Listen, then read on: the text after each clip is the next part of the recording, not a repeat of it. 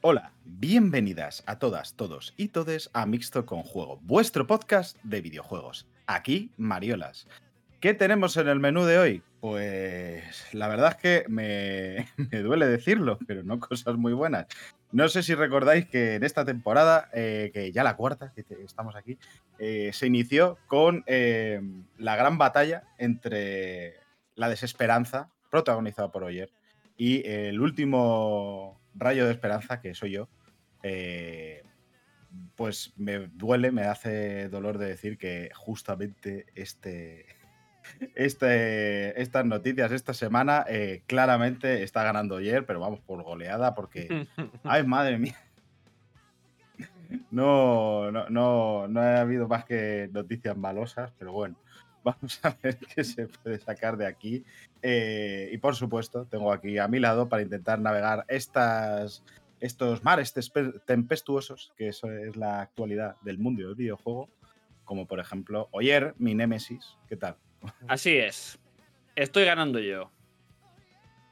Bueno, Heraldo de la desesperanza y eh, la amargura, por ejemplo, esta vez. la amarg- un toquecito de amargura siempre está bien, ¿no? Con un twist. Bueno, po- un poquito, un poquito, pero ya esto es demasiado. Pero ama- amargor como el de el que la movida esta que se echa las uñas para que no te muerdas o como el del chocolate negro. Que es distinto. Eh, como el del café que me estoy tomando ahora mismo, Ah, que no tiene ningún tipo de azúcar. Como el del Entonces, chocolate que se te queda en las uñas después de comerlo, ¿no? Eh, ¿Cómo? Lo coges, pues te puede quedar un poco Bueno, de chocolate pues, en las Est- Esta semana eh, yo eh, también estaba un poco cabizbajo. Sin embargo, hemos sido bendecidos por una imagen de eh, un videojuego del DLC que va a salir dentro de un tiempo. Y ya hablaremos de eso más adelante. Sí, porque esa es la, la gran.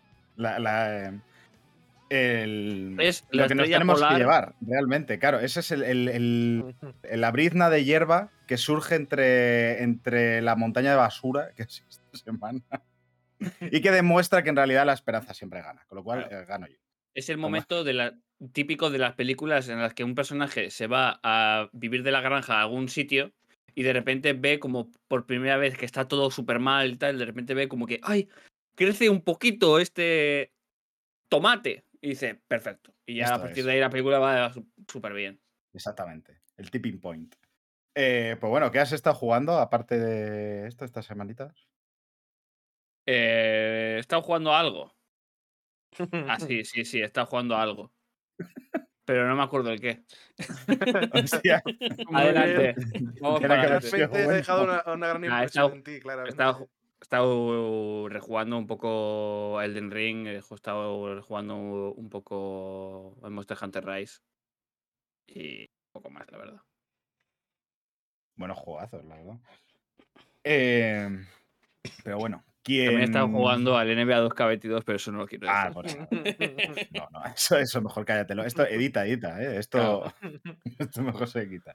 Eh, y hablando de editar, te- esto no se podría estar escuchando sin la ayuda de nuestro queridísimo Raúl. ¿Qué tal? ¿Cómo estás? Pues yo estoy muy bien, la verdad. Eh, una semana que, que me, me han traído. Me han traído cositas. De las que hablaré más adelante, con las que estoy muy contento. Y que me han permitido jugar a muchas cosas durante muy pocos minutos. ¿Por qué? Porque, porque las pruebo durante 5 minutos, veo y digo, esto está muy guay, y dejo de jugar. Y así con muchos juegos. ¿Qué será? ¿Qué será? ¿No? No, no se podrá saber porque no estará para nada en el título. Ni Ni estará la tampoco ni en la ni- portada ni nada. Vamos a mantener el. El la-. Así es. el Pero- Así se ha comprado la Game Boy Advance. Pero, Hostia, bien guapardo la. XXL. pero entre todos esos muchos juegos que he probado, sí que le he echado un poquito más de tiempo. Algunos que hacía muchos años que no jugaba y que les tengo mucho cariño. Mucho cariño, como puede ser el juego del Senado de los Anillos, El Retorno del Rey. Joder. Que es, Pino, chaval. es increíble. Que jugué hace realmente no tanto ese, porque hice un directo con el Giorgio hace unos meses. O un año o así. ¿Verdad? Y estuvo muy O bueno. un, o un año. Sí, por ahí, no sé, más o menos. Podría ser. Técnicamente meses, ¿cuántos? A lo mejor 32, ¿no? claro. Sé que Como fue. los niños, ¿no? O sea, esto, esto, por cierto, lo de empezar a contar la edad de los niños, de los bebés, cuando ya pasan del año, no lo puedes seguir contando en meses, ¿no? Quien diga cato- eh, el niño tiene 14 meses es como cárcel. O sea, se le Claro. retira. Se le retira el chaval porque claramente no sabe ni contar la edad del, del niño que tiene. Ha muerto el niño. Qué pena. ¿Qué- cuántos, cuánto, ¿Cuánta edad tenía? Decía, pues tenía 800 meses. Dices, bueno, bueno. Bueno, aparte de. Es que ha sido. Vamos, jugué con él a eso, pues eso, hace aproximadamente un año, un poco menos, un poco más. No recuerdo exactamente la fecha, pero bueno. También he estado jugando al Red de Revolver, que es increíble. Uh, Buen pepino. Me sorprende lo, lo, lo bien que está el gameplay en ese juego para los años que tiene. En serio, está genial. Y también está jugando al Need for Speed Carbono. Así que. Todo grandes lanzamientos recientes. Sí, sí, sí. Sobre todo yo estoy con las novedades. mi- mixto, co- mixto con juego, tu podcast de, de la actualidad del ayer, ¿eh? Es increíble. Claro, sí, es decir, está jugando también una cosa que ha salido hace poco. Pero claro, es- me hace. Pero la dejaste, dijiste, No, no, no, no. demasiado para mí. No, no, no. Es- Cuando tenga eh, 24 meses ya me la jugaré. Es decir, el, tema es que, avanzado. el tema es que jugar a esto me hace pe- esta- ser aún más viejo que todos estos juegos que he dicho, porque estoy jugando al Company of Heroes 3, que me hace tener automáticamente 80 años. La verdad que sí. Así es. Pero bueno, del Company of Heroes ya hablaré, imagino que o la semana que viene o dentro de dos, eh, depende del ritmo que lleve jugándolo, que es larguito. La verdad es que es un poco. Es, es un juego de viejos porque cuando terminas de jugarlo es un poco lo que eres, ¿no? O sea, Sí, sí, o sea, sí. tanto espiritualmente como en tiempo, porque es de estos juegos que te consumen. Además que a mí me, me gusta, es un juego que me gusta tomármelo con calma. Yo, una misión, ¿cuánto tardo? Pues hora y media, dos horas, así que tranquilamente. Entonces va para largo. Pero bueno, muchas cosas, bueno. está jugando muchas cosas al final. Pues eso mola mucho. Sí. Eh, ¿Y tú, Sergio, a qué has estado jugando? ¿Qué tal? Yo me he tenido que sacar la, la aplicación de la Play porque no me acordaba, porque he estado probando unos cuantos juegos. Eh, jugué un rato al Oli Oli World, que estaba bastante guay. Después dije, uff, Oh, oh, cosas. Voy a bajarme otra cosa y me bajé el Dragon Quest Heroes. Hostia. ¿Qué tal? eh, bueno, no está mal para pasar el ratillo, pero dije, "Uf, esto no es suficiente. Y me bajé el Metro Exodus, que este por lo menos sí me lo pasé. Hombre, eso Y es dije, muy tu mierda, ¿no? Quiero decir. Ese. No está mal, no está mal. Está bien pepino, sí. Mm. Y después, como lo dan dieron con el Plus, también bajé el Outriders, también lo está jugando el Outriders. Y como No- decía, esto preguntar. no son suficientes, pues también me bajé el Trials of Mana, que me está gustando. macho, bastante. pero vosotros, ¿qué pasa? Esta ha sido la semana de jugar todo, ¿no? Yo tengo Madre muchas mía. ganas de que que Kerk en algún momento juegue al Metro Exodus porque creo que le va a flipar. Hmm. Ya he jugado al Metro. Ah, pero al Exodus. No, al Exodus creo que no. Creo que fue al, al normal cuando salió. Claro, pero yo digo al Exodus, que es bastante mejor que el original. Joder, es que el La original novela me gustó era- bastante, la verdad. Ojo. El original está bien, pero es que el Exodus es que es Mm. muy bueno. Y creo Mm. que a ti te va a gustar mucho por cosas que hace. Puede ser, puede ser. Y además se ve de pepino el, con el ray tracing que tiene, es una cosa que no te la crees, ¿eh? Uf. No está mal. Es de, de los juegos más tochos gráficamente que he jugado, en serio. ¿eh? Pues eso, Kerk, ¿tú qué has estado jugando estas semanitas? Bienvenido. Pues yo he estado jugando varias cosas. He estado jugando Atomic Heart. Eh, no, no me lo he pasado, ni lo voy a hacer. Eh, no, no lo voy a jugar más. Eh, estado jugando esta misma mediodía a Fight and Rage, que sale mañana en consolas. Bien Y pepino. que a diferencia de Atomic Heart, sí lo voy a seguir jugando. ¿Y qué me está jugando? Está jugando a juegos de la Game Boy Advance y de la Nintendo 64. Estoy jugando el puto Mayoras más otra vez. Sigue siendo igual de creepy. Sigue dando el mismo miedo. Eh, la gente no, no entiende, parece ser, que el terror no tiene nada que ver con que venga un señor y te grite muy fuerte de repente. Que una atmósfera opresiva como la de Mayoras Mask eh, acojona igual o más que un jumpscare. Solo es necesario una, Y- una luna que te mire con una cara muy turria. Y venga para ti cada vez más cerca. Eso es. No, pero es verdad, joder, es Sí, que, sí, sí. o sea, pongo el Mayoras más y sigo sintiendo el mismo miedo que antes, tío. Y, y luego me pongo otros juegos que son supuestamente de terror y es como, ok, sí, me he dado susto un momento y ya está. Pues muy buenas tardes. Buah, yo- no sé qué yo- más está jugando. Está jugando muchas cosas. que co- mucha demo, completamente de acuerdo, vamos, porque Eh, yo La demo, de de- los- la demo del Wulong también está probando. Hostia. Claro. Yo ha habido un momento en el que me, me he quedado pensando como, en plan, yo quería jugar a un juego, pero luego no me acordaba cuál era, pero es que claro, es que he ido a, yo también a jugar a la demo del Gulón, lo he abierto y me ha dicho, no. No. ¿A dónde, a dónde te crees que vas tú? ¿A dónde te crees que vas tú con el PC que tienes de hace cinco años, payaso? Y no, A ver, ¿No te, ¿No te llega la gráfica o qué? eh, no, no, o sea, pero es que no había mirado los requisitos mínimos y lo he mirado y he dicho, hostia, eh, y no. casi, casi tose sangre, ¿no? El ordenador, que- al que- intentar ¿Qué arrancarlo. es lo, qué es lo mínimo que recomiendan? Lo mínimo para jugarlo a 720, eh, lo, lo que piden unas 1650. Y ahí yo no llego. Entendible por otro lado, ¿eh? Bueno, la verdad es que no, pero entendible. Pero bueno, eh, pues nada. ¿Qué os parece si empezamos un poquito con las noticias? Igual, igual, antes de empezar, no sé, antes ¿No? que habéis comentado, eh, lo que supongo que no lo comentaremos los que dijeron los juegos del Plus del mes que viene, y tengo curiosidad si algunos jugasteis al Ghostwire Tokyo, porque no los juegos de miedo no me dan mucho, no me gustan, y Pero este no es al final, al, Eso fin, no por al miedo. principio lo vendieron un poco más como de miedo, pero creo que luego... No es nada de miedo. Yo, yo no lo he jugado, es verdad, pero por lo que he visto, tengo un amigo que Mm. sí que lo ha jugado y tal, eh, no tiene nada de miedo. Es, mm, es, que, eh, es que hay una diferencia entre el terror también y el horror. Un juego Yo- puede ser sí. horripilante, pero no dar miedo. Por ejemplo, el.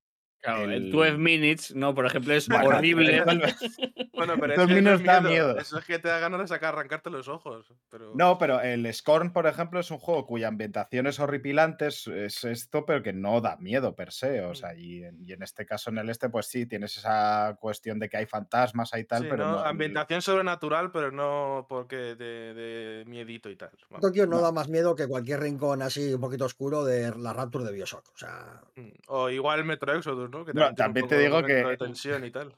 U- Un amigo mío que es muy miedoso, el, el Bioshock lo tuvo que dejar porque no podía con los jumpscares. O sea, con- bueno, con los jumpscares, con los momentos de tensión, que era como, hombre, a ver, de miedo no es el juego ya. Y dice, no, no, es que no puedo, no puedo. Mm. Yo, o sea, que, que también cada uno tiene su tolerancia a eso más puesta, pero en principio no es, no es Alien Isolation, vamos. Pues yo creo que lo voy a probar. Bueno, la verdad pues- es que para, para, mi, para mi gusto no se, no se viene mal mes, ¿eh? Ya solo con el Battlefield yo ya tengo ganitas. Bueno, a ver qué, a ver qué se plantea. Que por lo que he Eh, escuchado, para los fans de Battlefield, dicen que ahora ya está como debería haber sido en el lanzamiento. O sea, que parece que ahora está jugable ya.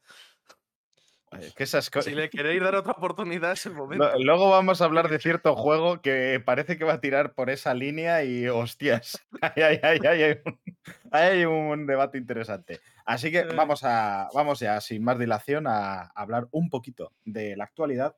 Vamos a empezar con una noticia no triste, pero sí un poco extraña. Sorprendente, quizá, sí. Sorprende- A ver, es que depende de cómo te lo mires. O sea, puede sorprender al principio, pero luego, si lo piensas, puede llegar a tener sentido. Ahora lo vemos, ahora lo, lo hablamos un poquito.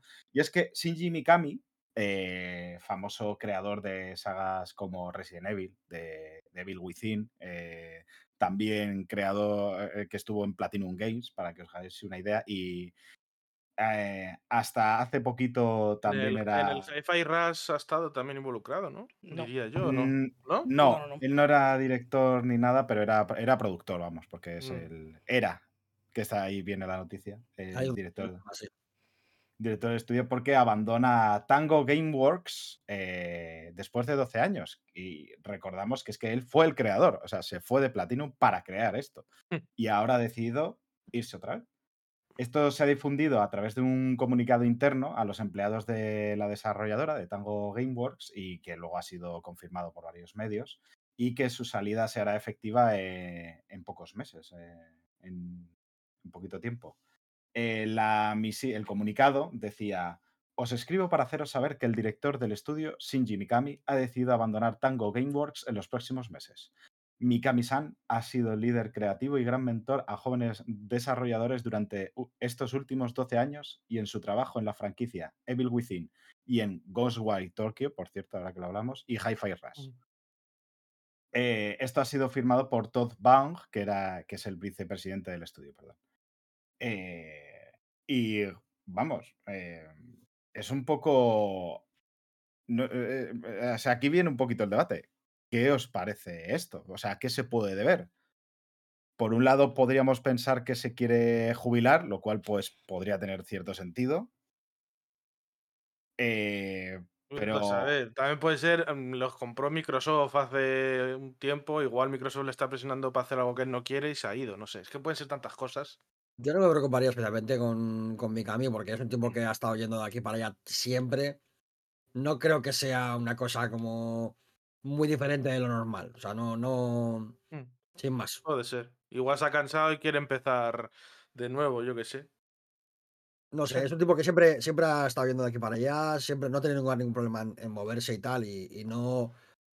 O sea, me parecía raro que después del éxito que ha sido Hi-Fi Rush, que parece que las condiciones de, de la producción del, del juego han sido muy buenas, que no ha habido como no ha habido explotación laboral, eh, la gente estaba muy contenta y todo eso.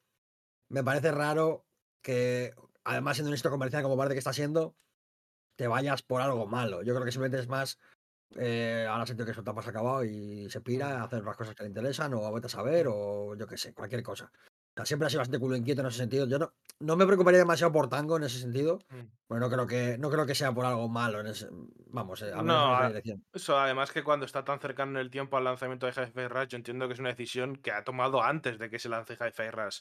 Sí. O sea, no creo que una decisión así, sobre todo en un estudio que has creado tú, no se toma de un día para otro, yo creo. Entonces, yo entiendo que no- tiene nada que ver con el Hi-Fi Rush. Yo creo que es lo que dice Kerr, que ha notado que ha acabado su ciclo, que quiere... Igual es de ese tipo de personas que una vez que llega al éxito lo que quiere es volver a empezar desde cero y hacer otra empresa para... Vete a saber, si es que pueden ser tantas cosas. Sí, por eso. Yo no, no lo tomaría como algo, como un indicador de nada, digamos, en ese sentido. No. Luego, No, vamos a no ver, creo- luego, no. luego podemos estar equivocados, ¿eh? pero digamos que Mm. sin tener ninguna, ninguna noticia más, ni nada, ni, ni ningún indicador de nada, yo no lo tomaría como algo malo o como señal de nada, porque, porque sin más, porque lo ha hecho más veces. Entonces, tranquilidad en ese sentido. Bueno, sea como sea, realmente pues le deseamos lo mejor eh, en sus próximas aventuras o descansos, porque es lo que digo, igual dice, pues yo ya estoy, yo ya estaría, yo ya me he hecho, no, yo, yo ya he hecho bastante, ¿no? Por la industria, pues me voy a, tomar martinis ahí a la playa, o sea, es que no hay mucho más. Eh, pero bueno, pues eso, que mucha suerte allá do- donde vaya. Em, vamos a pasar a esa sección que, que- que tanto nos caracteriza, que tanto usamos lamentablemente, que es Al rico ya te como. Ya te como, ya te como.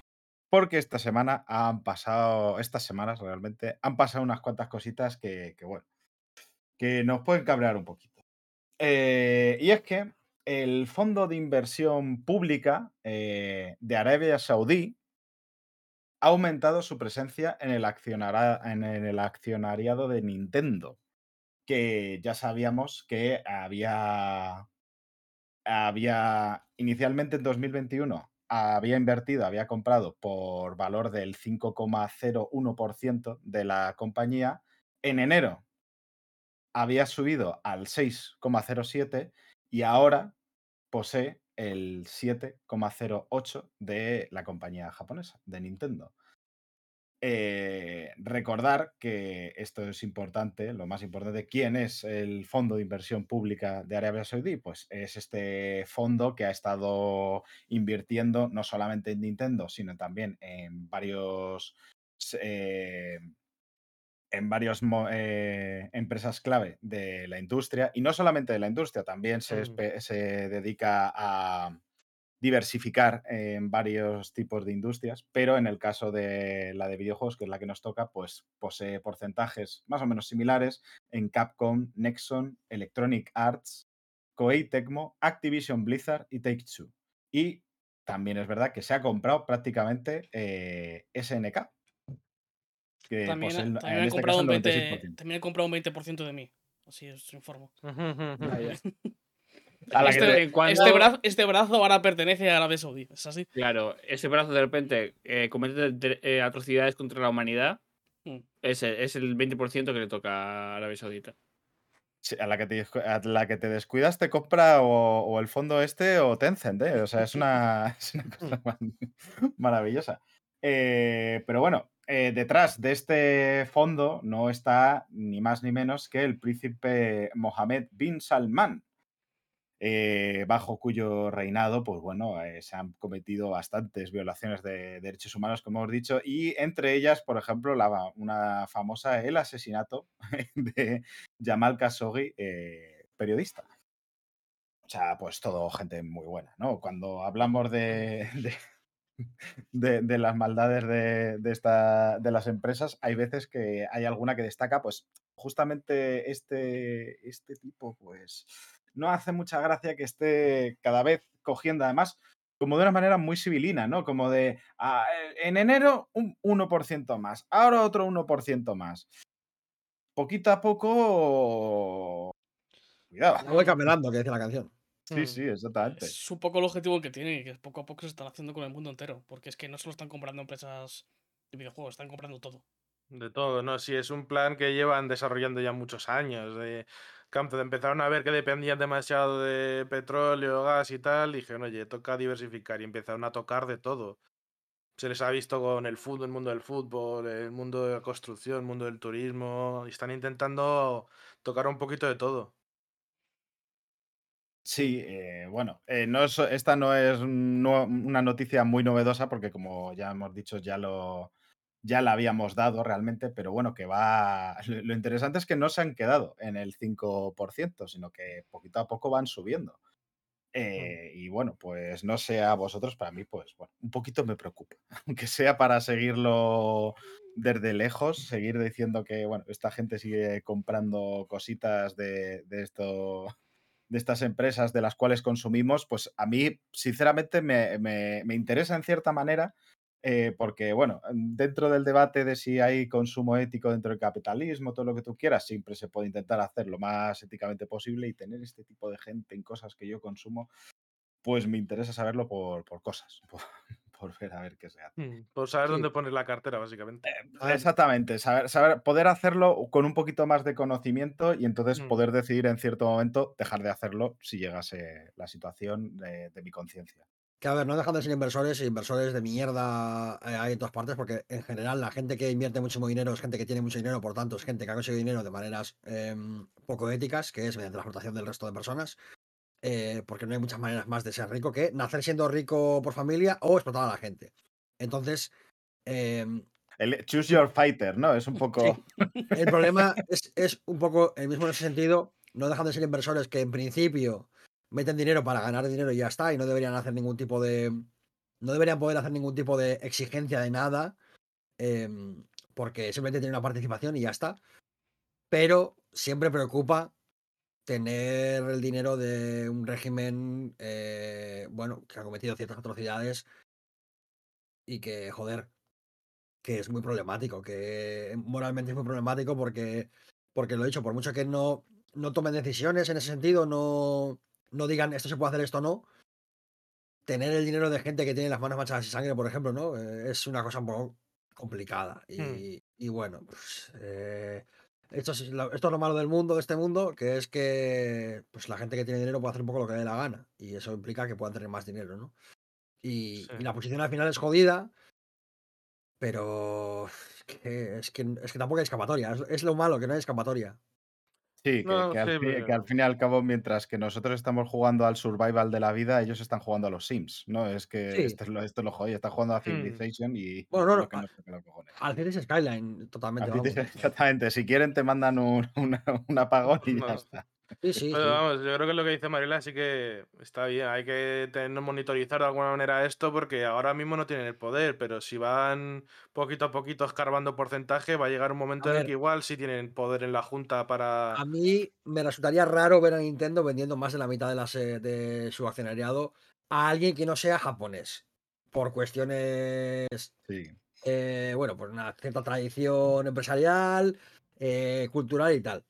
Sería muy, muy raro. ¿Puede pasar? Sin duda. No ponga la mano en el fuego por nadie en esta industria. Por absolutamente nadie en esta industria. Pero me parecería muy raro. Entonces, mientras no pase eso, eh, podrán presionar, pero la última palabra la tendrá siempre el, el accionariado máximo. Evidentemente, si Arabia Saudí tiene el 40 y pico por ciento, puede hacer una presión mucho más grande que si tiene el 3. Eso está claro. Por eso te digo, que simplemente debemos ahora mismo vigilar y ver qué pasa. No, Sí, o sea, no hay más. Que yo, com- yo comparto el, ner- el nerviosismo, ¿eh? Comparto el nerviosismo porque, porque joder, porque, coño, eh, esta gente hace algunas cosas que están muy mal. y, y hay que tener un poquito, de, pues eso, la- las orejas un poquito en punta viendo si viene el lobo. Porque, joder, es que esta gente, aparte de tener mucho dinero, también tiene muchísima influencia en muchos eh, aspectos de la industria, en muchos campos diferentes. Y son las grandes fortunas que están ahora, pues como decía Sergio, pues eso, pues avasallando el mundo del fútbol, el mundo de las grandes construcciones.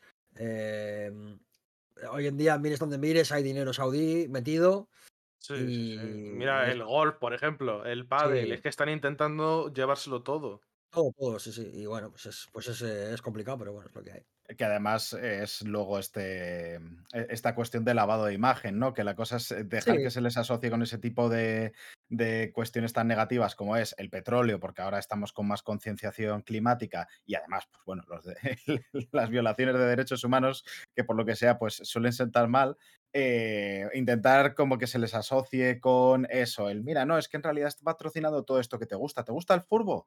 ¿Te gustan los coches? ¿Te gusta el pádel? ¿Te gustan los videojuegos? Eh, señor de, de 35 años, blanco y tal, pues esto es lo que te da eh, Arabia Saudí. Arabia Saudí es bueno, fíjate, si hasta Xavi nos dice que se está muy bien aquí, que bueno, cosas que pasan, Sí, pero claro. que vivir aquí no está tan mal. Si eres como Xavi, ¿no? Un señor blanco cisetero con muchos millones, se vive muy bien en todos que lados.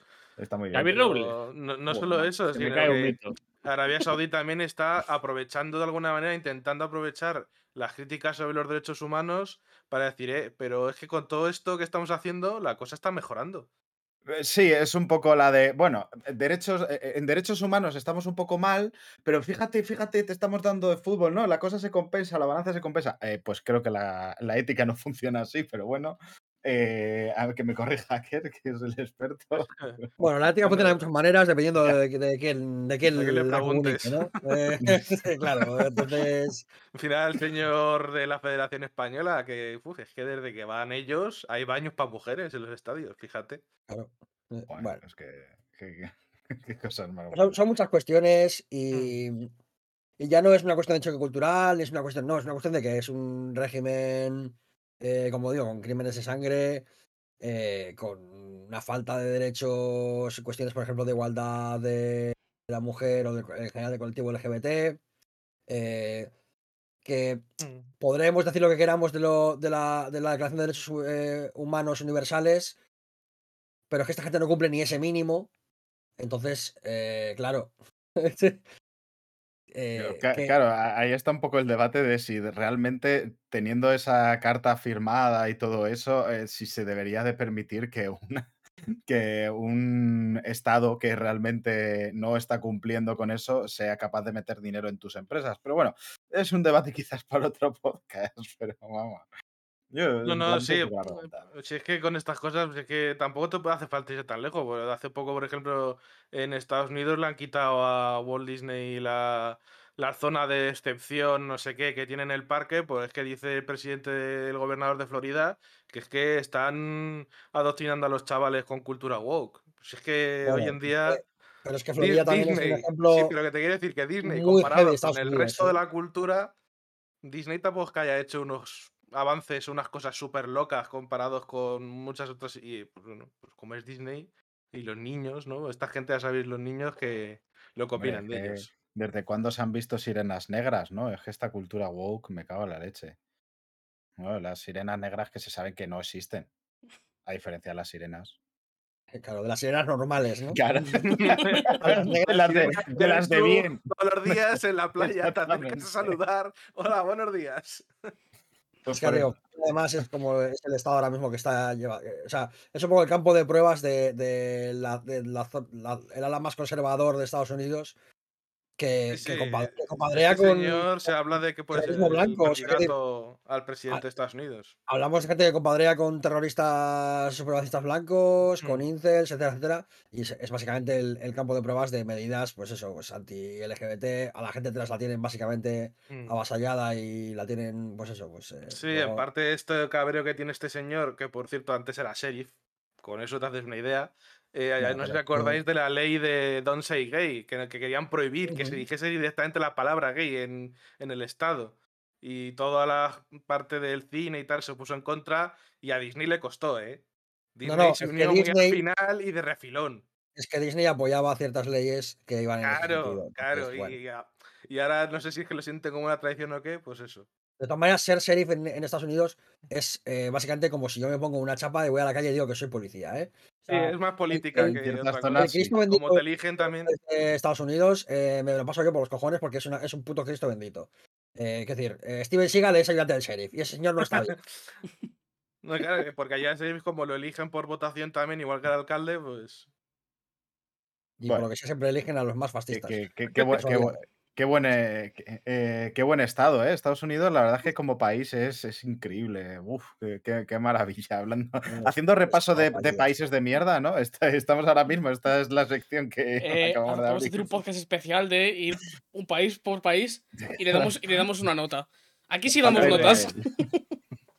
Aquí sí. Pues está ahora, el otro día también una que igual había que divorciarse los estados rojos de los azules. Digo, bueno, bueno, pues otra guerra civil en Estados Unidos, ¿vale? Bueno, pero esta vez no es por los esclavos. eh, Bueno, Bueno, teóricamente sí, pero no les, des, no les des ideas. no, efectivamente. Pero bueno, eh, vamos a pasar a la siguiente noticia, que, que, bueno, esta no es tan mala como la anterior, sinceramente, pero toca un poquito los cojones, sincera. eh, Está rara, directamente rara. Es una noticia No, rara. Rara, bueno, eh, a mí uf, me llama un poco la atención de lo, que, de lo que son capaces de hacer con las cosas. Y es que Angry Birds, el clásico juego de Roibo, eh, Robio, perdón, que es que siempre, siempre lo pronuncio mal, eh, eh, de Robio. Rubens, el. Roboc. de Robio. Eh, el juego donde lanzabas esos pajaritos ahí a los cerdos a destruir las casitas y todo eso. Pues el clásico, el original, Angry Birds One, eh, no se llama así, pero vamos, el, el primero, se va a eliminar de la tienda de Android. Atención, ¿por qué? Porque la desarrolladora afirma de que es demasiado popular. Y tú dirías, ¿cómo? ¿What? Vale, la cosa es que, por un lado, de la Google Play se va a eliminar completamente. Eso sí, si ya, si ya lo tenías descargado, puedes seguir jugando y todo lo que tú quieras, pero no te lo, no lo desinstales porque, porque ya tal. Em, y en la tienda de iOS, en este caso, sigue, pero se le va a cambiar el nombre. Y se llamará ahora Red's First Flight. Y tú dirías, ¿para qué cojones hacen esto? ¿Cómo puede ser? ¿Cuál es la razón? Pues la cosa es que eh, el primer Angry Birds cuesta, no ti- eh, o sea, primero que no tiene micropagos, solo cuesta 0,99 céntimos. Y la cosa es que cuando la gente busca juegos de Angry Birds, el primero que encuentran es ese. Y encima, como es el bueno, como es el original, el que dio toda la popularidad, pues era el que se descargaban, barra compraban, y entonces dejaban de comprar el resto de juegos eh, publicados dentro del universo Angry Birds por Robio.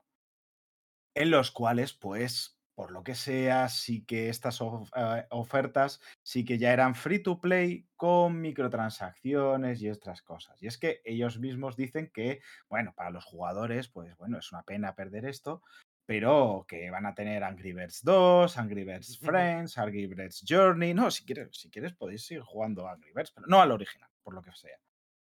Em, y una de las cosas curiosas es que es- esta no es la primera vez que ocurre. Mm, aunque parezca una noticia como muy rara, esto ya ha pasado.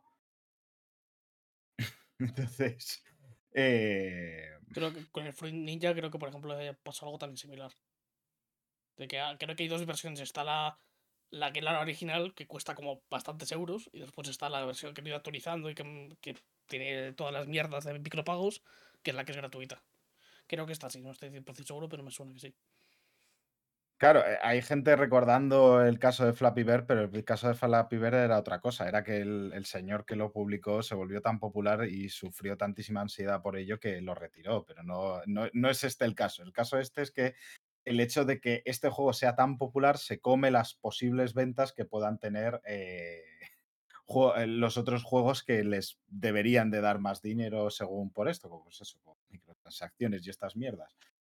Y a eso es un poco a lo que voy, que realmente eh, dices, ¿es más curioso que otra cosa? A mí me parece bastante grave, porque es un poco, mm, estoy dispuesto a quitar un- mi juego más, más popular porque me va a dar mucho menos dinero. Y entonces voy a priorizar juegos que tengan un tipo de monetización, estilo microtransacciones, que a un juego eh, clásico que es el eh, que además te ha dado la popularidad, el que todo eso. Joder, es una forma de ver el mundo que. Es no una es que guarrada reso- lo que es. una guarrada, claro. Ya Sí, está. sí. Sí, a ver, yo lo que decía del What the fuck es la explicación. No ves el titular y dices, lo elimino porque es demasiado popular. Eh, ¿Qué cojones me estás contando?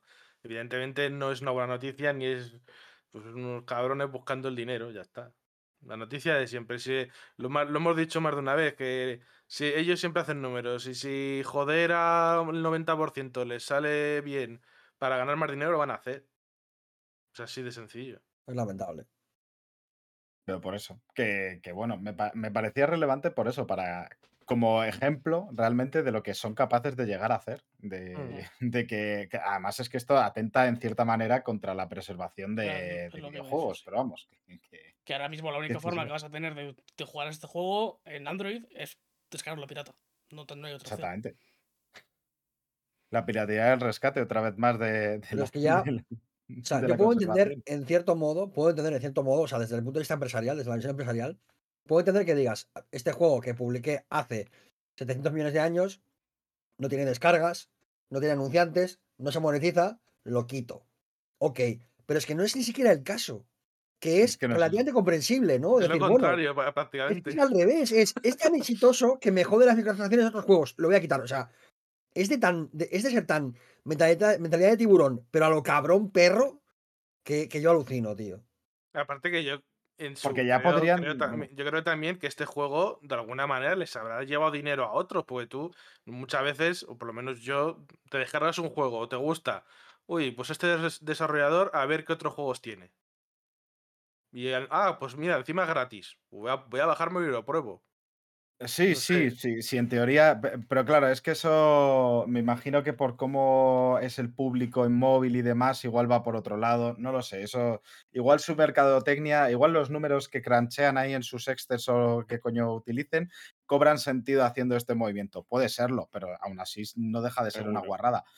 Mm. Porque también te digo una cosa, si me dices, eh, porque lo jodido es que lo estén retirando, porque todavía podrían decir, oye, eh, vamos, a, gratis. vamos a regalarlo. No, no, claro, es, es- no, no tanto ponerlo gratis porque entonces estás eh, el este, pero si el problema es ese, es la de, lo que puedes decir es, cuando pillas este otro juego, te doy este también. Y entonces es, es otra cuestión, ¿no? Es, eh, dices, bueno, no se está perdiendo el juego, pero es que aquí es que es eso, están, son dispuestos a cargárselo por la posibilidad de ganar más dinero por esta otra. Y es pues realmente bastante, a mí me parece Ah, bastante pues, grave. aparte, yo que sé, podría ser incluso más, un poquito, igual es más cabrón, pero por lo menos se nota menos. Yo que sé, lo subes a 5 pavos.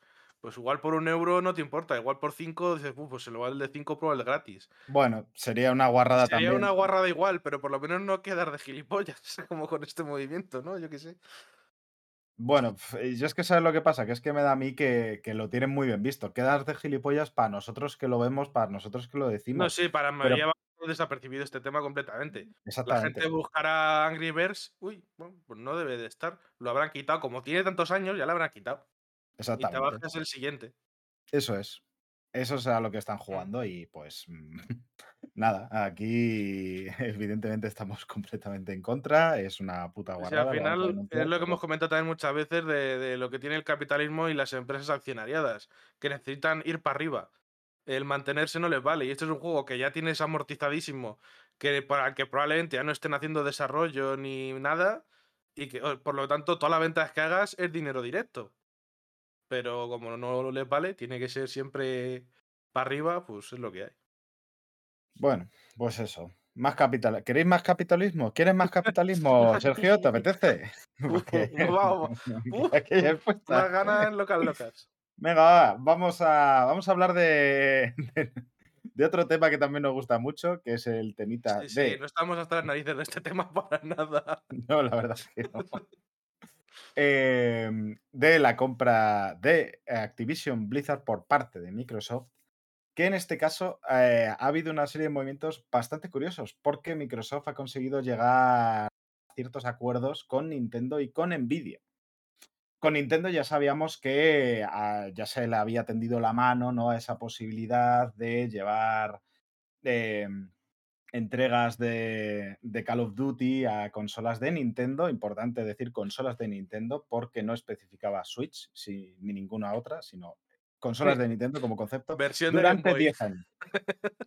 Pues, no creo que vaya a ser ese el caso, pero eh, Joder, estaría guapísimo. se abre un poco la posibilidad a una Switch 2 o lo que venga, ¿no? Es ¿Quieres poco- eh, jugar online? Cómprate el cable Link. Eh, a- alguno jugó a los Call of Duty de Nintendo DS. Era una cosa horrorosa, ¿eh? era increíble. No, no. Una no, cosa lápiz, que- con que el no- lápiz, no- ¿no? Sí, sí, tienes que mover con el lápiz. Era una cosa espantosa, de verdad. una- Me suena que alguna vez lo probé, terrible. pero en plan la curiosidad y me suena que sí que era un tema. Eh, pero bueno, eh, como decía, Brad Smith ha anunciado ya por fin que se ha hecho la firma de un contrato vinculante para, para llevar esto. Cosa curiosa es que creo que al principio en el comunicado ponía que era llevar eh, juegos de Microsoft a consolas de Nintendo, no solamente Call of Duty, pero luego eso se retiró y volvió a ponerse en donde ya especificaban que era, que era Call of Duty y demás. Eso en el comunicado, no sabemos qué es lo que ha firmado exactamente. Eh, pero vamos, que, que- eso fue como un lapsus un poquito extraño porque, bueno, mm, abre un poquito la posibilidad de ese sueño que se estuvo hablando algunas veces de un Game Pass en Switch. Que, bueno, no sé cómo podría funcionar, pero vamos, estaría bastante curioso. Eh, pero bueno, por otro lado, vamos, se ha conseguido confirmar este, este avance que evidentemente intenta presionar a, las- a los mecanismos reguladores de los distintos países y distintas estas de la FTC en Estados Unidos, en Reino Unido, también en Europa, para, bueno, para ver que tienen aliados ¿no? en esta partida de ajedrez que están llevando ahora mismo. De este hecho, me movimiento. suena que se dijo que Nvidia al principio estaba muy en contra y tal, y con este acuerdo ya ha suavizado su postura, ¿no? Bueno, es que ahora vamos con, con lo que. Con, con la siguiente parte, que es la más interesante, porque de Nintendo ya lo sabíamos, pero como bien ha dicho Sergio, el Nvidia al principio estaba en el lado de, Sony en oponerse a este tipo de cosas y era la que más eh, sentido tenía, porque una de las mayores preocupaciones que tenía la CMA, la de Reino Unido, cuando emitió su, su primer informe, que era pre- preliminar, eh, lo que más preocupaba no era la posible mm, monopolio en el ámbito de consolas, en la guerra, guerra, comillas, entre eh, Microsoft y PlayStation, sino en el ámbito del juego en la nube. Y ahí el mayor oponente que tenía, después de la, de, de la muerte de Stadia, eh, era... Stadia fue oponente en algún momento. Bueno, pongamos que sí, que Yo- podía yo haberlo, creo que era podía más, haberlo sido. eh, el primo pequeño al que le desconectas el mando mientras juega, ¿no? A ver, yo creo que fue, eh, yo creo que fue ese el que salta al ring, ¿no? Y parece que es un tío muy grande, muy tal, pero le pegan un puñetazo aquí a la mandíbula y se cae redondo al suelo en el primer momento. O sea, podía haber sido, joder, que es Google detrás. O sea, podría haberlo sido. Pero bueno, pues al final de perro grande pasó a perro chico. Y luego está. quién la- queda? La otra parte está, es Luna, el de Amazon, que ni está ni se le espera. Es que, es que- es que como es Luna, sale por la noche y no lo ve nadie. Lo de Luna, lo de Luna, a ver, es verdad que no lo mencionamos, pero es un poco la de ¿dónde está la luna? ¿No? O sea, Eh. ¿de qué, qué pasa? No, como, como la de no, Claro. no, oye, eh, nosotros no- ¿cuándo no hemos dicho, que íbamos a sacar nada? Luna, No te han dicho conocido que como. fase de la luna, no te han dicho que fase de la luna es. No, no, La está- nueva, ya que no- está. Es nueva totalmente, es decir, Nueva ni se la ve ni se la espera. Que sea, Efectivamente. le van a poner su título de Luna 2, o digo, Stadia 2. Luna a- 2. Stadia 2, la venganza, porque. Claro. Ya que el nombre de Luna no les ha salido, no, vamos a intentar usar el de Stadia, que tiene, que por lo menos lo conoce la gente. Sí, sí. Tiene muy buen PR el, el de Stadia. Bueno, que como decía, Luna- después de. Una de todas maneras, una- un segundito nada más. eh, se supone que, hay una- que la prueba está en Estados Unidos eh, funcionando, pero es que se oye tampoco que te puedes imaginar el éxito de Luna, ¿no? me- pues eso. eh, Yo creo que ahora mismo ese mercado, teniendo aquí a Microsoft y teniendo a Nvidia, penetrar en ese mercado yo lo veo complicado. Pero bueno, ahí está un poquito la cosa. Y es que el único competidor que le quedaba era GeForce Now de Nvidia. Y la cosa es que Microsoft ha anunciado un acuerdo con Nvidia para, llegar, para llevar todos sus juegos de PC a GeForce Now. Y esto sí que es bastante, bastante determinante, porque esto sí que consigue cambiar bastante las tornas de los posibles enemigos que Mm. tenían eh, para, este, para este trato eh, a su favor al principio. Y esto permitir, este, el, el GeForce Now es capaz de permitir eh, eh, emular juegos, bueno, emular no, perdón, correr juegos en la nube, pues desde Steam, o sea, que tengas en Steam, en Epic Games Store y demás, ya tienen contratos con ellos. Y en este caso va a poderse hacer también con, con los juegos de Microsoft. Eh, y además, este acuerdo incluye juegos de Activision Blizzard, evidentemente, como la saga Call of Duty. eh, y esto es muy importante porque lo ha estado apostillando bastante Brad Smith. Y es que todos estos juegos eh, están comprometidos a darlos, tanto para Nintendo como para, como para GeForce Now, como para cualquier otra persona que quiera meterse en su, en su Eh, trato. Esto es como un guiño, poquito guiño, pullita- Jim Ryan. Ya. Exactamente, es como la de eh, eh, que, que se note. Eh, de ponerlo todo a, a primer día, de, en las mismas condiciones que las consolas de, de Microsoft, sin ningún sin ninguna trampa, sin ningún cartón, según, ellos. Lo que pasa que si la mayor preocupación de la FECON de los gestos que estaban investigando era el mono- monopolio, con este acuerdo, pues en lugar de un monopolio es un oligopolio, te quiero decir. Bueno, ya lo es. O sea, Sí. Por eso te digo que, ta- que la situación para mí no cambiaría mucho, ¿no? ¿Está de acuerdo? Pero yo qué sé. El tema no es que-. Bueno, vale es- ya con esto. Es que es una jugada inteligente porque te da la sensación de que lo hacen para evitar que se sienta como un monopolio y tal, pero es que realmente no cambia nada, porque la idea del cloud de Xbox es que lo juegas con el Game Pass. Tú pagas tu suscripción de Game Pass y tienes el cloud. Con el GeForce Now tú te tienes que comprar los juegos. Entonces no afecta en nada al final a- al otro servicio porque son servicios distintos. Aunque se utilicen en el cloud amb- ambos, pero en el fondo son distintos, no, no, no es competición directa. no, es un poquito. Entonces- Eh, es inteligente en el sentido de que parece que cuela así, pero, pero realmente no, no- estás dando ningún. No estás dando na- nada realmente, es que no, no te va a afectar en nada eso. No va a Sí, y además están con, con esa, con esa bandera que a mí me parece bastante, bastante tramposa del rollo de no, nosotros somos del buen rollo, nosotros lo único que queremos, estamos comprometidos a llevar más juegos a más personas, da igual donde esto, o sea, es como, como, como un discurso muy como Power Flower, pero que en realidad Sí. es como, ¿qué, qué dice? Nah, están sea- a tope ahora mismo. Igual que no sé si le viste, visteis el gráfico este que hicieron de que Sony tiene el 70% del mercado, Nintendo el 30%, o sea, Nintendo Xbox el 30%, Nintendo ni aparece, al PC ni se le menciona. Y claro, por lo visto hay gente diciendo que lo hicieron para que se viera la imagen de PlayStation como el come cocos comiéndose a Xbox. Están, están ahora mismo en un momento muy, muy hardcore con esto de la comunicación y tal para intentar llevárselo a su terreno. Sí, está siendo cuanto menos un espectáculo, ver cómo, cómo, cómo se están peleando realmente. Y, y, Sí, eh, sí, la- hay todo, incluso la noticia que os he pasado antes, el, el de Xbox diciendo, bueno, eh, tampoco pasa nada si no nos, la, no nos dejan comprarla, ¿eh? Xbox va a seguir para adelante. Porque si están haciendo unas, diciendo cosas por en todas las direcciones, todos los lados, un montón de cosas todo el rato. Yo estoy esperando a que salga eh, Phil Spencer un día a hacer una declaración y lo primero que diga sea Crawling in my skin, these wounds they will not heal, fear is how I fall, confusing what is real. Y se pire.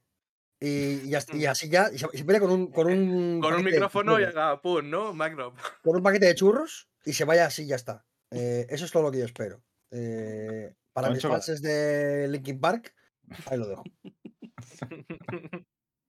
Pues la verdad es que un poquito sí, ¿eh? Porque. Es que lo que Bueno. son, son, eh, son, o sea, ¿sabes cuando hay un beef entre dos ricos famosos? En plan, se enfada rollo eh, Justin Bieber con, eh, yo qué sé, se me ocurre, ¿eh? Idris Elba. Me suba los cojones. los. Hostia. Me dan igual. Joder, la velada del año de Ibai, madre mía. Hostia. no, no, eh, eh. Tú coméntaselo a ver si cuela. A Es que me da absolutamente igual, tío, cuando se enfadan rollo eso. eh, Elon Musk eh, tiene beef con eh, Mark Zuckerberg. Me suba los cojones los dos. Quiero que pierdan los dos, me dan igual. O sea, no me, no me interesa su, su mierda de peleas de ahora- titanes, me dan igual. A- Ahora una velada del año, pero con multimillonarios, la verdad es que es lo que más me gustaría ver de, de todo Lo el que pasa mundo. es que eso sería tan lamentable. Si me, Por si- eso mismo. Si me O sea, cambias lo- los guantes de boxeo por navajas, lo firmo, ¿eh? Los guantes que usaban antes para hacer trampas, estos rellenos de yeso. Sí, sí. Yo verles ahí un poquito De- que usaban antes como si fuese algo normal, ¿sabes? Sí, claro, claro. A ver, cuando querían hacer trampas. No, hombre, eso, Asterisco. e- esa, esa historia es de un boxeador, sí, de que lo, que lo- bastante chula. Eh, que bueno, que el tío estaba Bueno, menos para la persona que recibe los puñetazos que se murió. La, la verdad es que no. esa, no, esa no- no era tan chula. Pero la historia es chula, el caso no. Claro. No sé si. O sea, contada la historia mola. Bueno.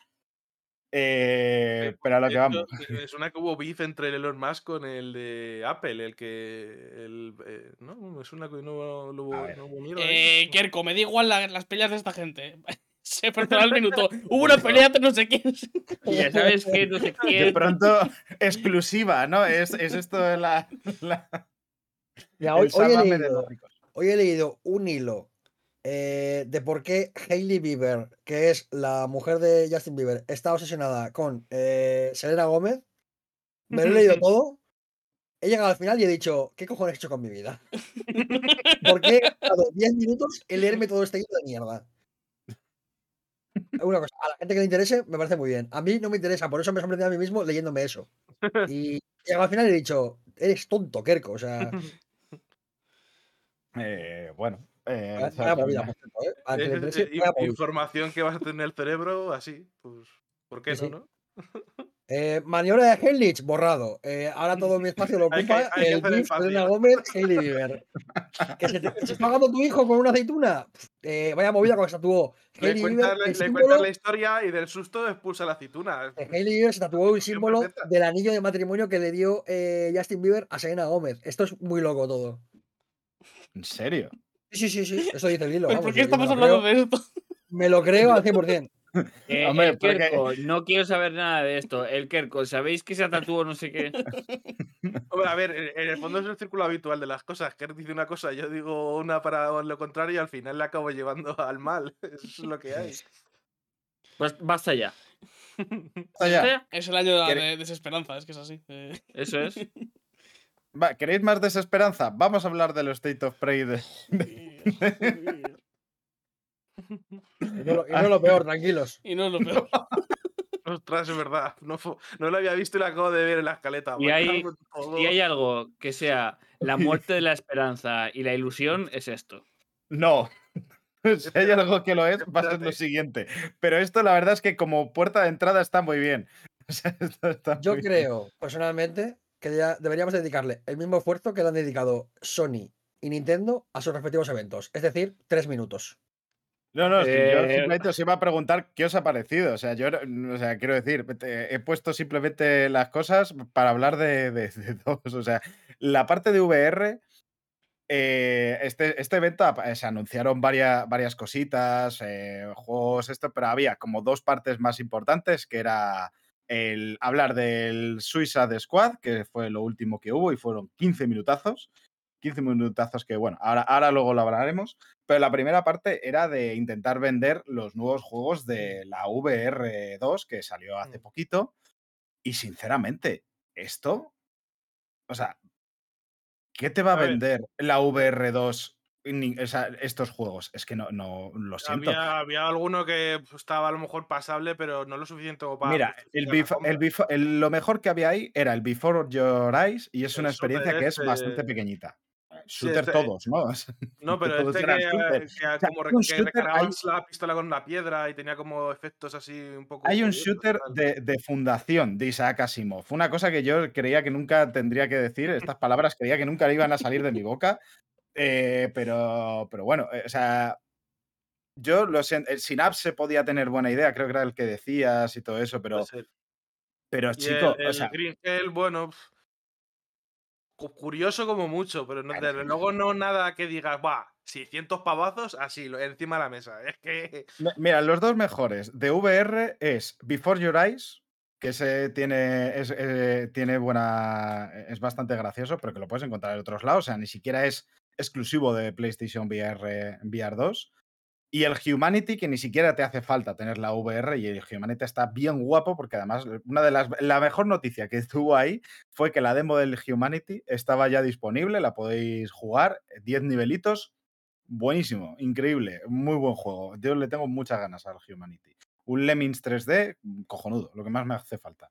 Mm. Em, pero es que de VR, lo siento, pero es que. yo- o sea, esto es anti, el antivender la VR. Porque es que necesitas tener catálogo y si. y Tampoco si- antivendiría yo antivender, pero lo que se ha visto aquí como, como mucho, mucho es catálogo de apoyo. Necesitas Pero es que es esto. algo no ti- tocho. Lo único tocho que tienes es el, el Horizon. si le cargas. Exactamente, solamente tienes el Horizon. Y, y los otros juegos te los tienes que volver a comprar porque para quienes quisieron eh, apoyarte con las VR1 les has dejado eh, en una isla desierta, sin comida, sin bebida y sin nada. Les has dicho, venga, ahí, majo, que, que- que te den. Porque no quieres hacerla retrocompatible, no, quiere, no hay ning- ni siquiera un modo de, de, de, mm, de plan renove ni hostia, o sea, no hay ningún este es que no hay ninguna razón realmente de, Mm. de comprar Este hubiese sido un buen momento para haber convencido a, a Valve y sacar la Alix. ya, pero bueno. Sería eso- un bombazo que te podría dar algo. O yo sea, al final es que el- el, el mejor, Por lo menos mejor, tiene nombre, ¿no? Yo qué sé. el mejor discurso para, la, para convencer a alguien de, de comprarse las VR2 es que el cacharro está muy bien. Y seguro que está muy bien, pero es que el cacharro sin juegos no vale de nada. Claro, sí. Sí, a nivel de. Hay algunas cosas que se están haciendo bien, ¿no? Porque hace poco un tuit, no sé si era de PlayStation, que te ponía lo que necesitas para jugar con VR1 y te sale el casco con los 4, 5, 6 cables todo ahí junto. La VR2, los cascos solo. ¿No? O sea, hay, hay cosas que hacen que sí que dices, vale, eso, eso Pero, es una pero- imagen atrayente, es- pero es no me vale solo con eso. Es la tecnología ha avanzado los últimos siete años, efectivamente. Claro, sí, pero tú ves eso y es una imagen impactante hasta cierto punto. ¿No? La diferencia. Pero no, te, no me vale solo con eso, porque me estás diciendo. También me estás comprando un casco de 150, a lo mejor que cuesta ahora 100, 150, 200, con uno de 600. Entonces, me tienes que dar bastante más que esto para justificar una inversión de ese tipo. Yo, yo creo que aquí hay, un, hay una dualidad un poco rara, que es que mm, viendo los análisis de, las- de las gafas y, y a la gente que sabe más de este tema, da la sensación de que el cacharro cuesta lo que vale, o sea, que es un cacharro que realmente tecnológicamente está muy bien, eh, que funciona excelente, que, que es un cacharro que, que realmente cuesta lo que vale, entiéndase. eh, a mí todo lo que cuesta 600 pavos me parece una locura, pero dentro del rango en el que estamos, eh, como, que, como que no es un precio desorbitado, en plan nos hemos colado que flipas. Pero es verdad que em, yo creo que con un Call of the Mountain no hay reclamo suficiente. Y volvemos al problema de siempre de la VR, que es una tecnología que está muy bien, pero que se siente después de 15 años como que sigue siendo un early adopter. Sí. Y al final, las sensaciones ahora te las puedes quitar de encima. Y entiendo que 600 pavos es muchísimo dinero porque lo es. Por mucho que las gafas sean muy buenas y que la tecnología funcione que flipas y que te, y que te dé para hacer locuras. Y que haya juegos muy buenos dentro de la VR, porque hay juegos muy buenos eh, dentro de, la, de las PSVR de, de Sony. Eh, pero no dejas de sentir que eres un early adopter. Y llevamos muchos años con la, con la realidad virtual. Y no deja de. Yo no, no dejo de tener esa sensación y me parece raro. Eh, no sé. Eh, es un Cristo bendito. O sea, la ventaja que tiene la consola es que yo me compro la consola de Sony de esta generación y ya sé lo que tengo.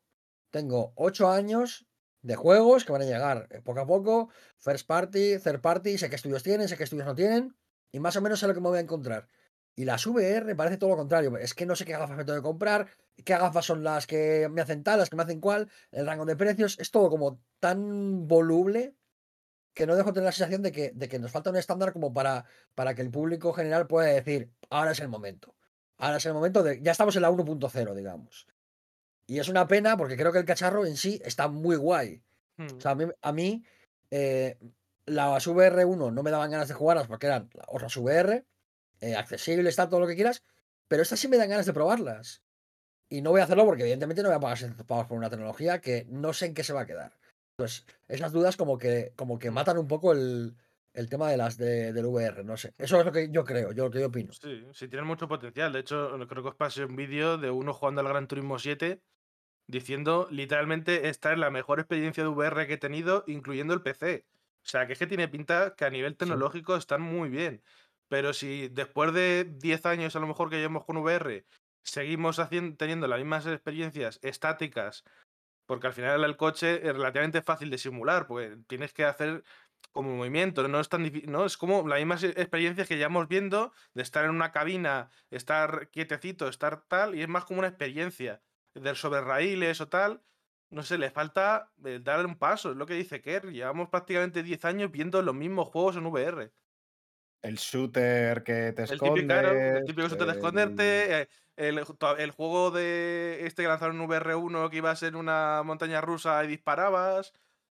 Es que eso ya lo ve, digamos, sin ser VR eh, en los, en los eh, arcades con los Time Crisis y estas cosas. Te quiero decir, sin el casco, pero es una experiencia que llevamos muchos años viendo, ¿no? Falta eh, algo más, algo que me justifique el de verdad el gastarme ese dineral. Bueno, y yo creo que Kerk ha dado un poco en el clavo de que el gran problema a la hora de, com- de hacer un desembolso tan grande es la confianza que tú das al, al usuario, que es el hecho de ¿qué espero yo? des- o sea, gastándome estos 600 euros, ¿qué espero yo de aquí a X años? Es- esa es la pregunta que se hace el usuario cuando compra. Y en el ca- y como eh, pues, bueno, por- perdona por, por repetir las cosas, pero vamos, por, por recalcarlo, cuando compras una PlayStation sabes lo que vas a obtener, pero con las VR no. Y, es, y ese es un problema. Y no le han sabido dar respuesta a eso y, y es, y es preocupante, vamos. Sí, y, luego el, el- el tema es también eso que tienes a From Software haciendo un juego para VR de la cine, está, parece que está muy bien, pero no es lo que va a atraer a 10 millones de usuarios a la VR. Eh, Call of the Mountain está muy bien, pero no es lo que va a atraer a, a 10 millones de usuarios a la, a la PSVR. Los juegos que salen están muy bien, porque yo sí que creo que ya hemos acabado hace tiempo con el, con el Time Crisis VR. O sea, creo que ya no es tanto esto, creo que hay mucha diferencia, ya no solamente por desde el punto de vista tecnológico, sino incluso desde el punto de vista de, gameplay. Creo que hace tiempo que ya hemos pasado del punto de eh, me escondo detrás de una eh, piedra, disparo, me lleva sobre raíles. Yo creo que sí lo hemos pasado. Hay muchos juegos que ya no hacen esto. Eh, pero, pero claro, es que, es que yo puedo jugar a, Gran Turismo 7, pero yo no sé si el siguiente juego que quiero jugar va a estar bien en VR. Sí sé que va a funcionar en la consola. Entonces, es un poco las dudas de siempre. Y al final, eh, en PC tienes una ventaja que es que puedes, con, con mods puedes poner cualquier juego en VR, vomitar, porque seguramente funcione mal, pegarte una semana con, el, con los mods y más o menos acabar apañándolo. Pero en una consola, técnicamente, sin piratearla no puedes, con lo cual, eh, digamos que en términos generales no puedes hacer esto. Dependes de que, de que haya más gente que la compre para que Sony quiera hacer una inversión aún más grande y las cosas funcionen. Y es, es jugar eh, a un juego peligroso, porque te puedes comer un cacharro que acabe cogiendo polvo en el armario otra vez, como ha sido otros muchos tantos, ¿no? Porque al final la VR no deja de ser un gimmick, un gimmick muy caro y muy bueno, porque hablamos de que estas gafas tienen el, el tema del fovering, por ejemplo, que me parece una cosa increíble, que básicamente es que eh, las gafas tienen eye tracking, controlan dónde miras, entonces Mm. donde tú miras se renderiza a máxima resolución y donde tienes tu visión eh, espacial, eh, eso se renderiza a menos resolución. Entonces, automáticamente cuando miras a otro lado, se renderiza esa parte en- más resolución. Entonces, Mm. es una manera muy buena de, de- de aguantar recursos para que todo vaya a funcione mucho mejor. En sitios como, por ejemplo, un Gran Turismo 7, eso me parece increíble. Tecnológicamente me parece que está muy bien, pero es lo que te digo, es un poco, sigue siendo salto al vacío y creo que hace falta un poco eso, ¿no? El, el que de repente, a lo mejor, eh, en lugar de sacar las PSVR 2 ahora, las saques igual el año que viene, pero con dos o tres juegos que vengan con, con sellos imprescindibles, como por ejemplo, yo que sé, eh, en plan de locos, ¿eh? pero imagínate, Spider-Man VR eh, Guau. de dicho de vomitar, igual. Pero, pero ¿sabes a lo que me refiero, no? Ese, sí, tipo de, ese tipo de Sí, sí, claro. de decir, eh, yo qué sé, imagínate. Coger a eh, tus. eh, que te diga. Mira, si tú pones en, un- en un juego de VR un sello, rollo, eso, Insomniac, eh, Naughty Dog o cualquier esto, o sea, alguien Claro. tocho, Santa, Sony Santa Mónica, lo que, lo que tú quieras es el, el rollo de un big, ¿no? Un peso pesado que diga, Sí. vale, hemos invertido aquí tiempo en hacer algo guay, me da una seguridad, que es un poco el, el rollo. Sí, ahí sí. Si de repente sale eh, Dark Souls 4 para VR. Ahora, ahora las hostias en tu cara, ¿no? Es un poco- Prepare to Barf Edition, ¿no? Es realmente. Pues ojo, Sí, no, sí, Ahora eso mismo. también. Aparte, que yo también tendrían que ser. Yo creo que el Call of the Mountain puede estar ahí, pero tendría que ser, desde luego, experiencias que puedas jugar solo en VR. Porque si me llevas el Spider-Man VR, pero es el mismo Spider-Man de que ya hemos jugado. Bueno, No, no, me refiero que, que, que, Mm. que venga con un line-up de juegos específicos Vale, de. VR, pero que Claro. con un sello, porque los juegos que hay, repito, son buenos, pero no te atraen a la gente. No te atraen a la yo gente. yo creo que Call of the Mountain sí, pero eh, está muy Tampoco. solo. Está muy solo. Tampoco. Que no, que no te atrae a la gente, que no te atrae a 20 personas, a 20 millones de personas. No te lo atrae. Lo siento mucho, no lo hace. Por muy bien que esté Call of the Mountain, por muy bien que esté el Moss, que está muy bien, no te vende eh, 300.000 packs de VR, no te los vende. Porque, no te- porque el juego no te los vende porque no por culpa del juego, porque la tecnología es lo que es y es complicado y no está estandarizada y es y, y requiere cierta... No, es que no hay más. y, y yo creo que también aquí, eh, y mm, no me cansa de repetirlo, yo creo que una de las partes que ha sido bastante tiro en el pie es no hacerlo retrocompatible, porque significa que toda la gente que es early adopter, que compró las primeras, eh, las has dejado con los juegos que se, que se compraron, pues eh, al aire. O sea, de tal manera que vas a tener. eh, O sea, que es, o sea, es justamente tratar mal a quien más posiblemente te fuese a comprar estas gafas. Porque si le dices, oye, no eh, cómprate estas nuevas gafas que vas a volver a poder jugar estos juegos que igual ya has jugado, igual te los habías reservado, lo que fuese. Pero ahora, en mejor resolución, con mayor tal, con, eh, eh, con una experiencia mucho más fluida, dices, vale, es que mi catálogo aumenta, eh, es grande, ya, ya, o sea, es una continuación de tal. Pero ahora es como volver a empezar de cero y dices, joder, es que entonces, ¿qué tengo? ¿Los dos cacharros? ¿No? O, o- y Claro, cada vez y que lo, quiera- lo que has dicho antes también, que yo creo que eso es un tiro en el pie y si hubiese, hubiese estado bien de cara a vender el haber hecho algún tipo de plan renove, hablar con distribuidoras tipo game y oye, pues a lo mejor si en lugar de por 600 mm, dando tu VR1 que no vas a usar porque es reto compatible con la 2, te rebajan a lo mejor 100, 100 algo, pues a lo mejor ya te lo piensas. Y- Bueno, aquí, aquí hay muchas movidas realmente de VR, pero, pero bueno. Pero Ya hemos dado bastante. eh, Sony Ya lleva unos años que parece que tiene más agujeros en el pie que un queso gruyere, entonces yo qué sé. Sí, en los froilanes, ¿no? De la Sí, sí. industria del videojuego, por lo que sé. Pero bueno, eh, hasta arriba de tú sí que están. Que, ah, que Hasta bueno, arriba- que ha pa- no, hasta arriba de Tusi, no, Hold My Beer hizo Nintendo, porque ahora se viene. bueno, eh, eh, el Tusi por lo que sea se estila mucho. Pero bueno, Sí, sí. que más allá de eso, luego se anunciaron algunos jueguitos con mayor o menor éxito. El Goodbye Volcano High, la verdad es que ese, Ese puede tiene estar pintaza, guay. ¿eh? El, Y el Chia tiene su puntito también. el Chia se ha visto bastantes Sí, veces pero es que hemos también. o sea, yo lo dije, es un status play que está bien para, mm, para público determinado, pero es que son cosas todo que ya hemos visto. Sí, Street Fighter 6, nuevos jugadores, que esta Mm. vez estaba Zangief, lo cual pues ya lo convierte en GOTI de- del, del Zangief, universo. que es ahora mismo el mejor personaje, si no lo era ya antes. No, Claro, sé, eh, Kami se llama, ese personaje está bien guay también. Kami también eh, Pero aparecía hace y luego suplex. una nueva. Hace combos toca narices, que son No más hace divertidos. Número de suplex, cero. No es el mejor personaje. Ya está. Eh, los visto- Yo la- ha Yo tío. Tiene un ataque que es un chop al pecho, es que es, es que es el mejor Zangief. Es que, es que es un wrestler. O sea, ya está. O sea, no hay nadie mejor.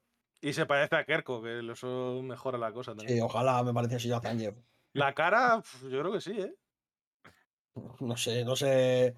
No, debes ver en invertido también, aparte de jugar, porque Ahora necesito ese chopeo de, de la cara de Kerko sobre San también. Por favor. Bueno, eh, también un poquito del Resident Evil 4, que se abrieron los parries y todo eso, pero bueno, eso, juegos que ya habíamos visto, nada muy, muy nuevo. Eh, este, bueno, sí, también lo habíamos visto, pero juego nuevecito era los 15 minutazos de juego de Suicide Squad. Bueno, no todo era juego, porque también salían diciendo cosillas desarrolladores y gente del estudio. 15 minutos de Suicide Squad Kill the Justice League. Esto era el momento en el cual este juego tenía que convencernos de comprarlo. Encuesta, ¿os ha convencido de comprarlo? No. No. Al revés.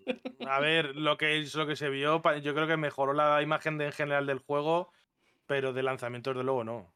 Pues a mí te digo que, me- a mí me la Pero desde estropeó. luego, ¿así? Yo no sé. Yo pensaba que, que lo que se vio iba a mejorar la, la impresión que tenía la gente. se por lo menos se veía entretenido el juego, no sé. No, no, yo digo a mí, no digo a la gente. Yo digo que a mí, yo con este juego tenía cierta esperanza, pero ahora ya a mí se me ha quitado las ganas. Es decir, Esto yo sí cuando haya lanzado... Eso sí que es verdad que cuando se lanzó yo tenía otras expectativas para este juego. Pero bueno, veremos a ver cuando salga. Cosas que se vieron que me gustaron. La historia creo que puede llegar a estar interesante. Sinceramente, el concepto inicial me parece que es interesante, por lo menos, y que podría llegar a estar guay, porque, bueno, mm, podría estar bien. El movimiento me parece genuinamente, eh, por lo que se vio, que puede estar, ser divertido. Me parece que puede ser un movimiento muy divertido de, de desplazarse por la ciudad. Eh, ¿Qué es lo que pasa? que, que a mí este juego creo que tiene un problema de. va- varios problemas de concepto.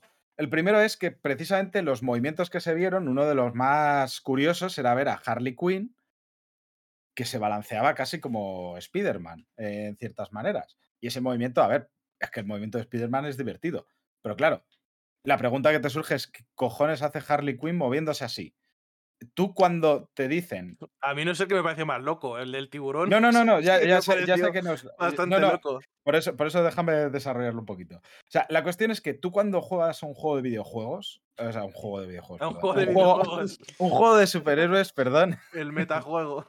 cuando juegas a un juego de superhéroes, lo, lo normal, lo que tú esperas es tener una experiencia que te haga sentir como ese superhéroe. Es un poco más o menos lo que se le pide. Cuando quiere un juego de Spider-Man, lo que mola es balancearse y tal, y por eso lo trabajaron también. Cuando estás jugando los, los Batman, eh, Arkham Knight y todos estos de, de Rocksteady, precisamente, querías tener la experiencia de sentirte el caballero oscuro, vigilando la ciudad y yendo a todo esto. Y lo conseguían hacer. Pero cuando tú te imaginas siendo Harley Quinn,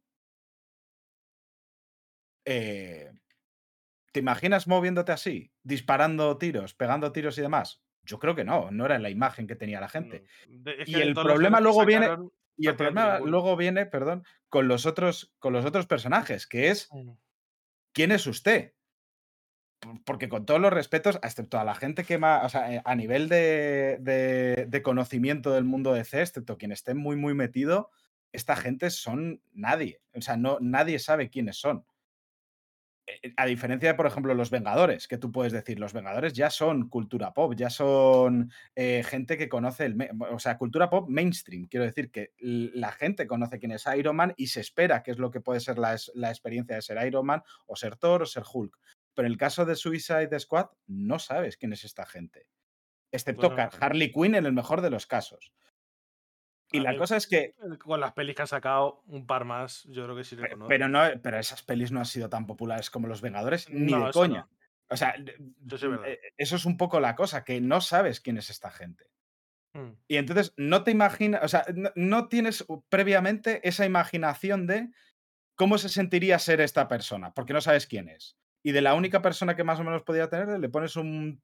O sea, no das la experiencia que debe ser. Y entonces mm, me empieza a plantear si el concepto de, de, de Suicide Squad para lo que quieren hacer, que es un Avengers 2, es una buena idea.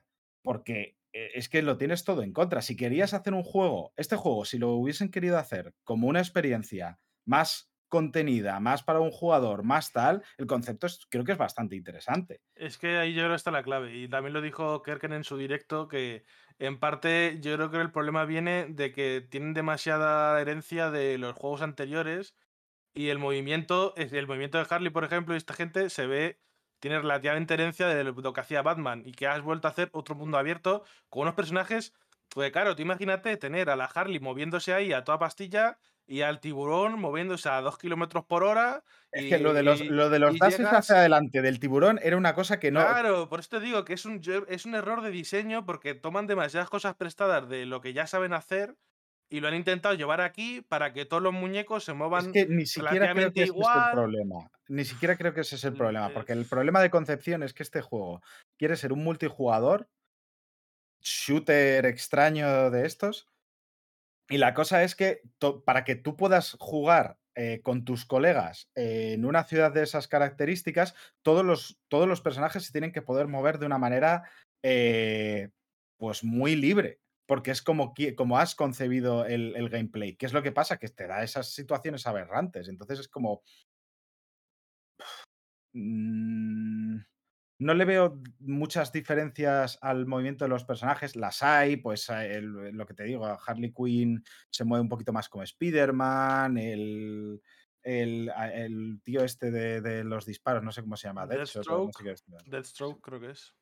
Death algo, sí. El tío ese es un poco más Iron Man, el... podríamos decir que el King Shark es un poquito, se siente más Hulk, aunque haga esos dashes por el aire tan extraños. No sé. Hay, hay un poquito de diferencias, pero sinceramente es que se ve todo como muy impostado hasta cierta... Hasta Le estamos dando muchas vueltas a un juego que es un juego que está maltratado por cuatro encorbatados y que han metido todo el rollo del juego como servicio y todo eso y ya está. O sea, no, no sé, no sé por qué estamos dando tantas vueltas a esta mierda. Sí. Es decir, hemos Sí, dicho que vamos a hablar. importa a nadie. Hemos dicho que vamos a hablar tres minutos del State of Play y llevamos ya muchos, Mm. muchos más de tres. No sé cuántos. no le importa a nadie muchos. este juego. A ¿no? ver, sí, lo que pasa es que este juego en el fondo es un poco de decepción por lo que decía Mariola, pues tú ves, yo qué sé, de un juego de superhéroes, ciertos personajes que parecen pueden ser, que pueden llegar a ser interesantes y te meten otro juego de estos, pues Bueno, pues eso. Eh, next. Si queréis, vamos a la siguiente decepción. Claro, me voy a mimir ahora mismo. Eh, llevas un rato bostezando que te estoy viendo. eh, Sí, Suicide- sí. Squad, igual que la presentación de, de esto del Pokémon, es literalmente Pokémon Sleep. Sí, sí, irse a mimir. Sí, porque es que realmente vaya. eh, hubo un direct eh, de Pokémon, de Pokémon, vamos. eh, bueno, no sé si era un direct, se llama Pokémon Presents, ¿no? No, era de- no entra sí. dentro de los directs per se, ¿no? Sí, se llama- se siquiera llama tuvieron- siempre así. no No, se llaman, narices de se siempre se llaman así.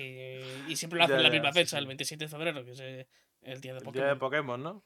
Y a ver, Sí. yo, yo solamente voy a decir, a mí lo único que me, me gustó más fue el, el anuncio de la serie de Netflix del conserje Pokémon. El resto me ha dado tan igual que no te lo puedes ni imaginar. Es que. Eh, ¿Sabes qué no te ha dado igual, tanto igual?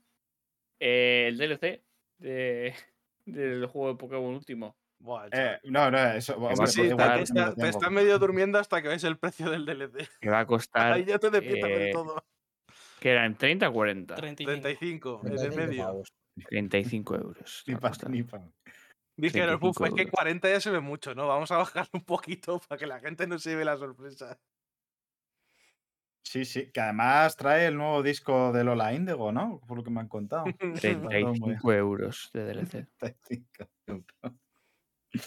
Bueno, bueno, está. Pero es 35 euros cada DLC o el pack El de pack, los dos. son- son El pack. Ya al principio dije, Hostias, hostias, no. 35, O sea, cada, 35 solo el primer DLC que ves. Hasta, Hostia. hasta que lo has mencionado, no entraba en mi cabeza la posibilidad de que fuera cada uno y por un momento me ha dado un pequeño infarto. No No ser le- eso ya. No le des ideas al señor de las puñetas que... Sería que es muy loco, pero esta gente en este mismo directo ha anunciado el Pokémon Go Plus Plus este. Que sea- pero es que además Eh, no es como C, C que son dos, dos más. No, no, no. no. So- es Está plus y luego una, eh, un, un símbolo Luego de un más. más. Ah, Claro. hostia, chaval. ¿Por qué? Es, es, es increíble. Uf. Uf. Yo no sé, han de perder también una oportunidad de llamarle Pokémon Go Go Plus Plus. A mí es el nombre que más me gusta. A Go Go. ¿no? O sea, eh, Pokémon a Go Go. Estaría súper. Es que es, es- mira, si se hubiese llamado así, me lo hubiese comprado hasta yo, que no tengo ni el. Pokémon Y- a Go Go. ¿Y el, y el Pokémon Sleep qué? Eh, yo solo voy a decir una cosa con lo de ver, Pokémon, Pokémon Sleep, aparte de que eh, gamificar, dormir, XD. Pero, pero aparte, aparte de eso, es que estas formas de em, traquear el sueño eh, no, no funcionan. Ya. O sea, plan, se ha visto en la literatura científica que Ah, no, que no. O sea, ¿En serio? Es ¿Me que- estás es diciendo? que ¿qué me estás comentando, tío? A mí me hace Es mucha, más importante la sensación con la que te levantas que cómo duermes. Es que eso sí, es que...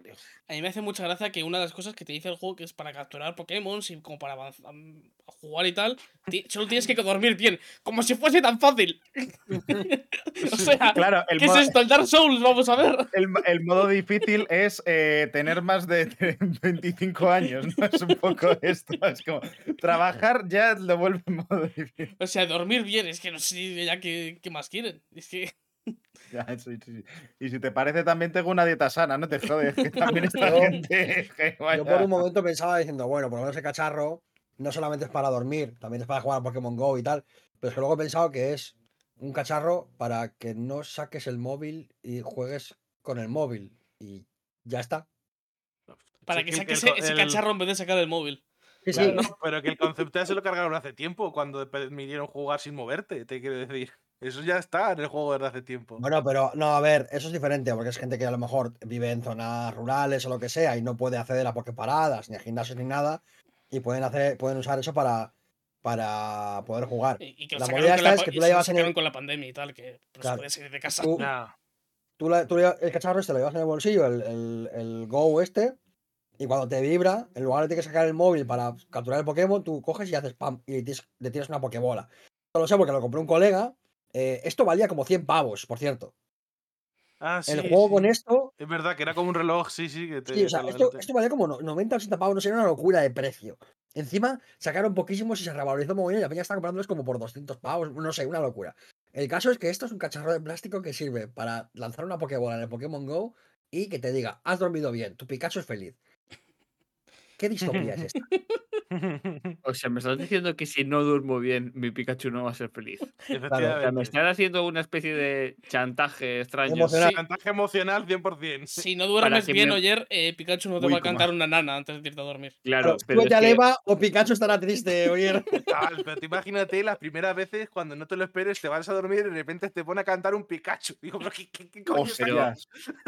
A mí me parece bien loco que esto, pensar que esto realmente es para que los. O sea, todo esto es una movida montada eh, por el gobierno japonés para que los japoneses se vayan antes a dormir a la cama y así rindan mejor en sus trabajos el día siguiente. Entonces, este es el nivel con el que estamos jugando. Y para escucharte mientras duermes y, y tener tus secretos ahí Claro, es como. eh, es como que te- queremos mejorar la productividad. ¿Qué vamos a hacer? La gente tiene demasiado tiempo libre. Que se vaya antes a la cama. Sí, sobre Súbete todo en un sitio como. Japón, que anda que no trabaja, que no les meten horas. Súbete a Leva o Slowbro tendrá que hacerlo. Claro. Para que Es luego te despierte un Bulbasur con su látigo cepa. Es que, ¿Te imaginas, eh? El trailer era una cosa también, ¿eh? Sí, sí. Es que uf, era, era increíble ese. O sea, hay, hay una cosa, el señor que salió de, de, de Pokémon Company, eh, lo tenéis en la imagen en la cabeza, porque a mí me parece, eh, o sea, es. Nunca había visto a una persona que se pareciese tanto a un prototipo de personaje de anime. En, en este caso, el, el listo, el científico malvado, ¿sabes? De. Es que es literalmente Sí, sí, eso. O sea, es inque- Perdón, o sea, no es por meterme con su físico, porque seguro que luego es una bellísima persona pero tiene pinta de que luego tiene un laboratorio debajo donde hace mm, experimentos extraños eh, y dice todo es por el bien de la humanidad, o sea, y se coloca las gafas de una manera extraña, o sea, es bueno.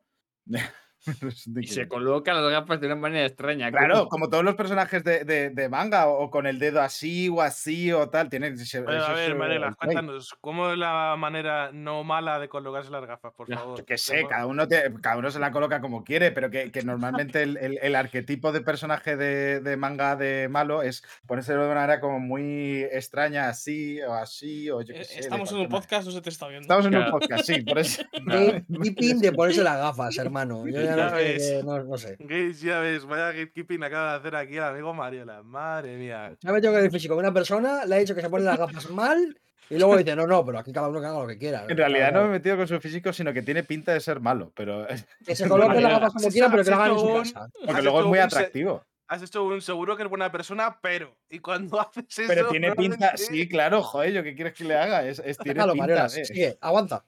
No vas a mejorarlo, no vas a salir del hoyo, lo siento mucho. Vale. ¿Pones Bueno, gafas así, Mariolas? ¿O no, o no te gusta? ¿ves? Eso es, por ejemplo, de mafioso japonés también. Bueno, eh, que también estamos en un podcast, o sea, realmente no sirve de nada. De que verdad, eh, no, aprendemos, ¿eh? No, no. Vamos a recomendar otro podcast, por favor. a estas alturas es el momento, creo. Eh, ¿Qué tal si dejamos ya el Pokémon Present? Porque esto, esto es lo que causa ver este tipo de, de presentaciones, daños cerebrales irreparables que nos hacen hablar. Pero, uff. Oye, hay una cosa. Esto. Quizás la noticia de todo esto, de todo el Pokémon Presents, yo lo que sacó es eh, eh, la no noticia. Es decir, no hay, no se ha anunciado un nuevo Pokémon. Esto es hasta Bueno. cierto punto. Sí, sí, es, es algo positivo. Es decir, Bueno, no, es que no es va a haber un Pokémon nuevo. Al, al Es que menos es hasta eso, dentro de un sí, año. sí, un año ya veremos. Pero- Eh, Viendo la racha que llevaban entre el Arceus, el escudo, eh, Ahí voy. el, remake del Diamante Perla, este último, yo creo que llevaban un- unos años a Pokémon por año. Esa es la noticia. La noticia es la no noticia. Con lo que cuesta el DLC, ya podía haber sacado un Pokémon nuevo, ¿eh? Cabrones. Eso sí. Lo que no puede ser, te digo, lo que no puede ser es la dualidad esta de eh, que de Pokémon Company y Game Freak se tome más tiempo para hacer un Pokémon decente y, eh, madre mía, no han anunciado un nuevo Pokémon. Decidíos, por favor. Yo, yo no he dicho sea, eso. Yo, o a no, secas, no, no, no. digo a la gente. no, no. A ver, Decimos, digo- decimos digo la como- gente. Digo que, digo es noticia, pero estoy con, estoy Claro. con Raúl de que es una buena noticia. Sí, claro, pero ¿qué yo digo por la gente, no digo por Ah, vale. No eres el centro de este podcast, tranquilo. A pesar de ser el presentador. Eh, o a setas o a roles. O sea, o queremos que Game Freak se tome un descanso para poder hacer un Pokémon decente que no esté, eh, que no tenga bugs hasta en los créditos, o queremos un Pokémon ya. Una de dos. O sea, que la gente se decida, por favor, porque lo, lo que no puede ser es estar a soplar y a sorber a la vez. Lo, O sea, no se puede. lo que no se puede hacer también es, es tener que hacer un evento de Pokémon cada año. Con anunciar las novedades de Pokémon cada año. Porque si no hay novedades, no hagas un evento. Que sí, Porque sí, para- de acuerdo. porque para- sí, sí, sí, pero esto es críticas a, a Game Freak o a Pokémon Company o Claro. quien sea, porque ¿para qué coño me haces un evento para anunciarme que el Pokémon Café Remix va a tener a Sprigatito? Pues muy bien, me da la pena Sprigatito. es que, Una vez más, este evento podía haberse un email. sí. Una newsletter, sí, perfectamente. Sí, sí, yo estoy de acuerdo, pero, pero que me, me toca un poco las pelotas, hablando en plata. La peña que está diciendo, es que el, el Pokémon Españita ha salido roto. Es cierto que ha salido roto. Es que no se puede tal, eh, tiene que estar más tiempo trabajando, les tiene que dar más tiempo. Sale un evento de Pokémon, es que no han anunciado un Pokémon nuevo. Macho, ¿qué quieres? ¿Qué quieres? O sea, no se puede soplar y sorber a la no se puede, lo siento mucho. O sea, eligen uno de los dos caminos y tira con ese. Pero no se puede estar eh, eso, pues a, a, a y a roles. Y la gente me toca los cojones por esto. Porque es como.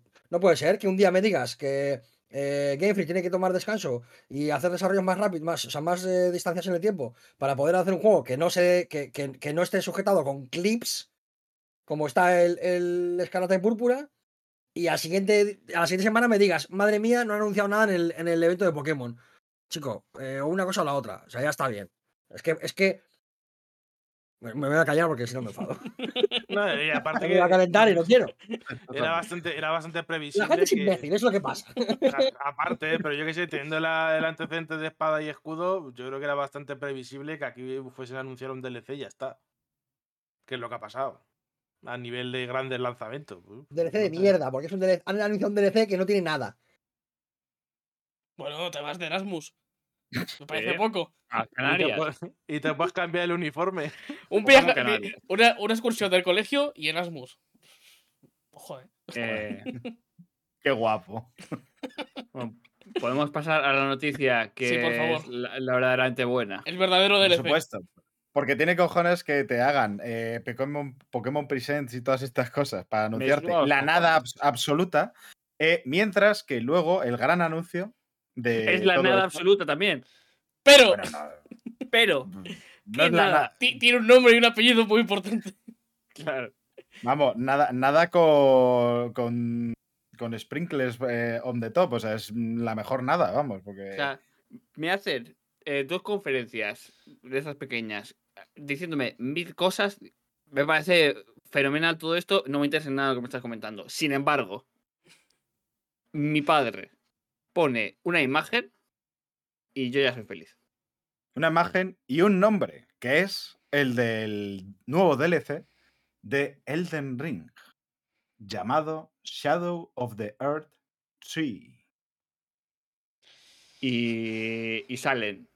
Para los. Si no habéis visto ya los del podcast, sale una, una persona pequeña en un caballo, en un caballo, Con el pelo rubio. con el pelo rubio y Largo. trenzado, importante. Bueno, y entonces ya no puede ser Vestida de blanco, importante también. Un campo con un montón de como mm, eh, tumbas fantasma y a lo lejos un árbol negro con una especie de rayo dorado. Y yo ahora mismo eh, solo quiero esto y no sé lo que va a pasar.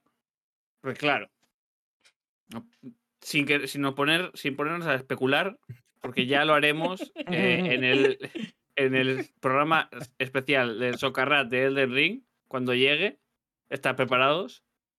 Claro, que ahora Pero- que habrá que, habrá que posponerlo, porque habrá que jugarse este DLC, ¿no? Terminarlo y ya. No hace falta, ya haremos otro luego. Claro, claro. ¡Ostras! Vale, vale. Haremos otro, o sea, sin ningún problema. Pero. Y después de hecho uno analizando las dos cosas juntas. Claro, Y luego un Socarrat sobre el Socarrat, ¿no? Exacto, Para- claro, eso es. Exactamente. Eh, la verdad es que esta cosa que dijiste aquí estuvo muy guay, pero yo lo hubiese. Bueno. Oye, por cierto, no, no- no es nada por decirlo, pero ¿en qué otro podcast te hacen una audio descripción de una imagen tan buena como lo que acaba de hacer Oyer? ¿eh? O sea, es que Eh, esto es increíble. Si quieres, sigo, ¿eh? Porque. Yo no, no, es que me, ha gustado, me ha no, gustado. no te creas que la estoy viendo, me la sé de memoria. Ya. es que eso era lo que No, estaba grande. Es que no eres el yo la, único, ¿eh? estaba vi- yo la estaba viendo, yo estaba viendo la imagen en el fondo de tus ojos, de la ilusión. ¿sabes? Como- No la estoy estaba- viendo para nada. Estoy viendo Bueno. a, un, a un chaval levantar pesos. Ya está, eso es lo que estoy viendo ahora mismo. Bueno, Pero es sí, que sí. al final que eso, que Miyazaki nos ha vuelto a bendecir. Nos va a hacer este regalo una vez más y, y ya está. Sí. No, No nos lo merecemos, ¿eh? no para nada, para nada. Pero lo, Ah, lo agradecemos igual. Sí. Eh, Yo hoy me, co- me he comprado el del Ring otra vez para el ordenador. Pues ¿De que sí, ¿eh? sí, sí. Eh, Está últimamente el Maxi con los billetes ahí vamos a quemando hacer- dinero, el cabrón. Sí, sí, rapidito oye, los análisis y jugamos el de Ring Maxi. Vale. eh, sí, vale, vale. Sí, ya está. ya está. Lo voy a instalar en el ordenador porque lo he instalado en otro cacharro. Uy, va.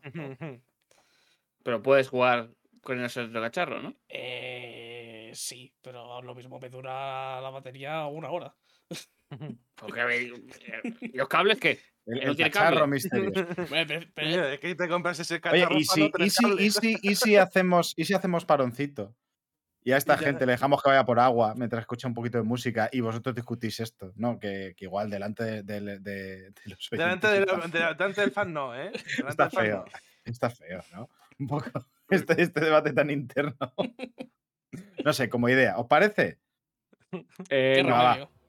Venga, pues vamos a poner un poquito de musiquita y ahora volvemos con los análisis.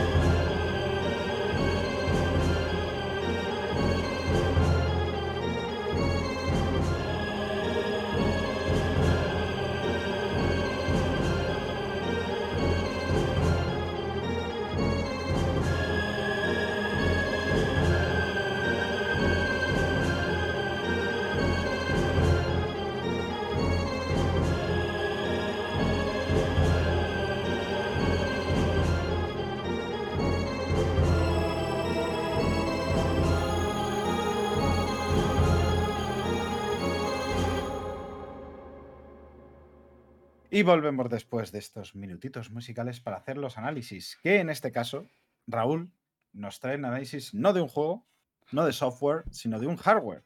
Y diréis, vaya, por fin mixto con juego a la, a la ola de la tecnología, analizarán las PSVR2, ¿no? Porque es lo que, de lo que está hablando todo el mundo. Pues no, vamos a hablar de un cacharro que de verdad está bien, como es la Steam Deck.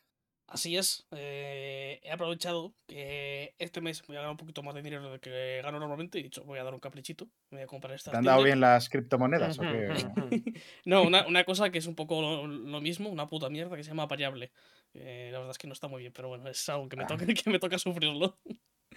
Pero bueno, eh, con ese extra pues me he comprado, comprado la Steam Deck y la verdad es que estoy bastante contento.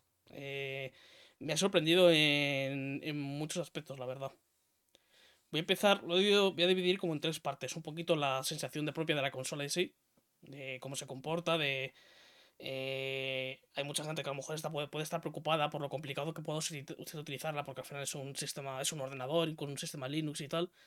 Y a lo mejor hay gente que está preocupada por lo complicado que puede ser y tal. Y luego ya hablar un poquito de cómo se comportan los juegos y también cómo se comporta el entorno de emulación, que me parece algo bastante interesante. Bueno, el tema es, la consola, si no tienes ningún conocimiento de Linux y tal, la puedes utilizar perfectamente de forma, de forma nativa. Es decir, O la- sea, como una consola. como, ¿no? una consola, la como, que- como una consola tal cual. La enciendes, pones tu cuenta de Steam, ya puedes Ya descargar. funciona. Ya, ya funcionar. No necesitas hacer nada más.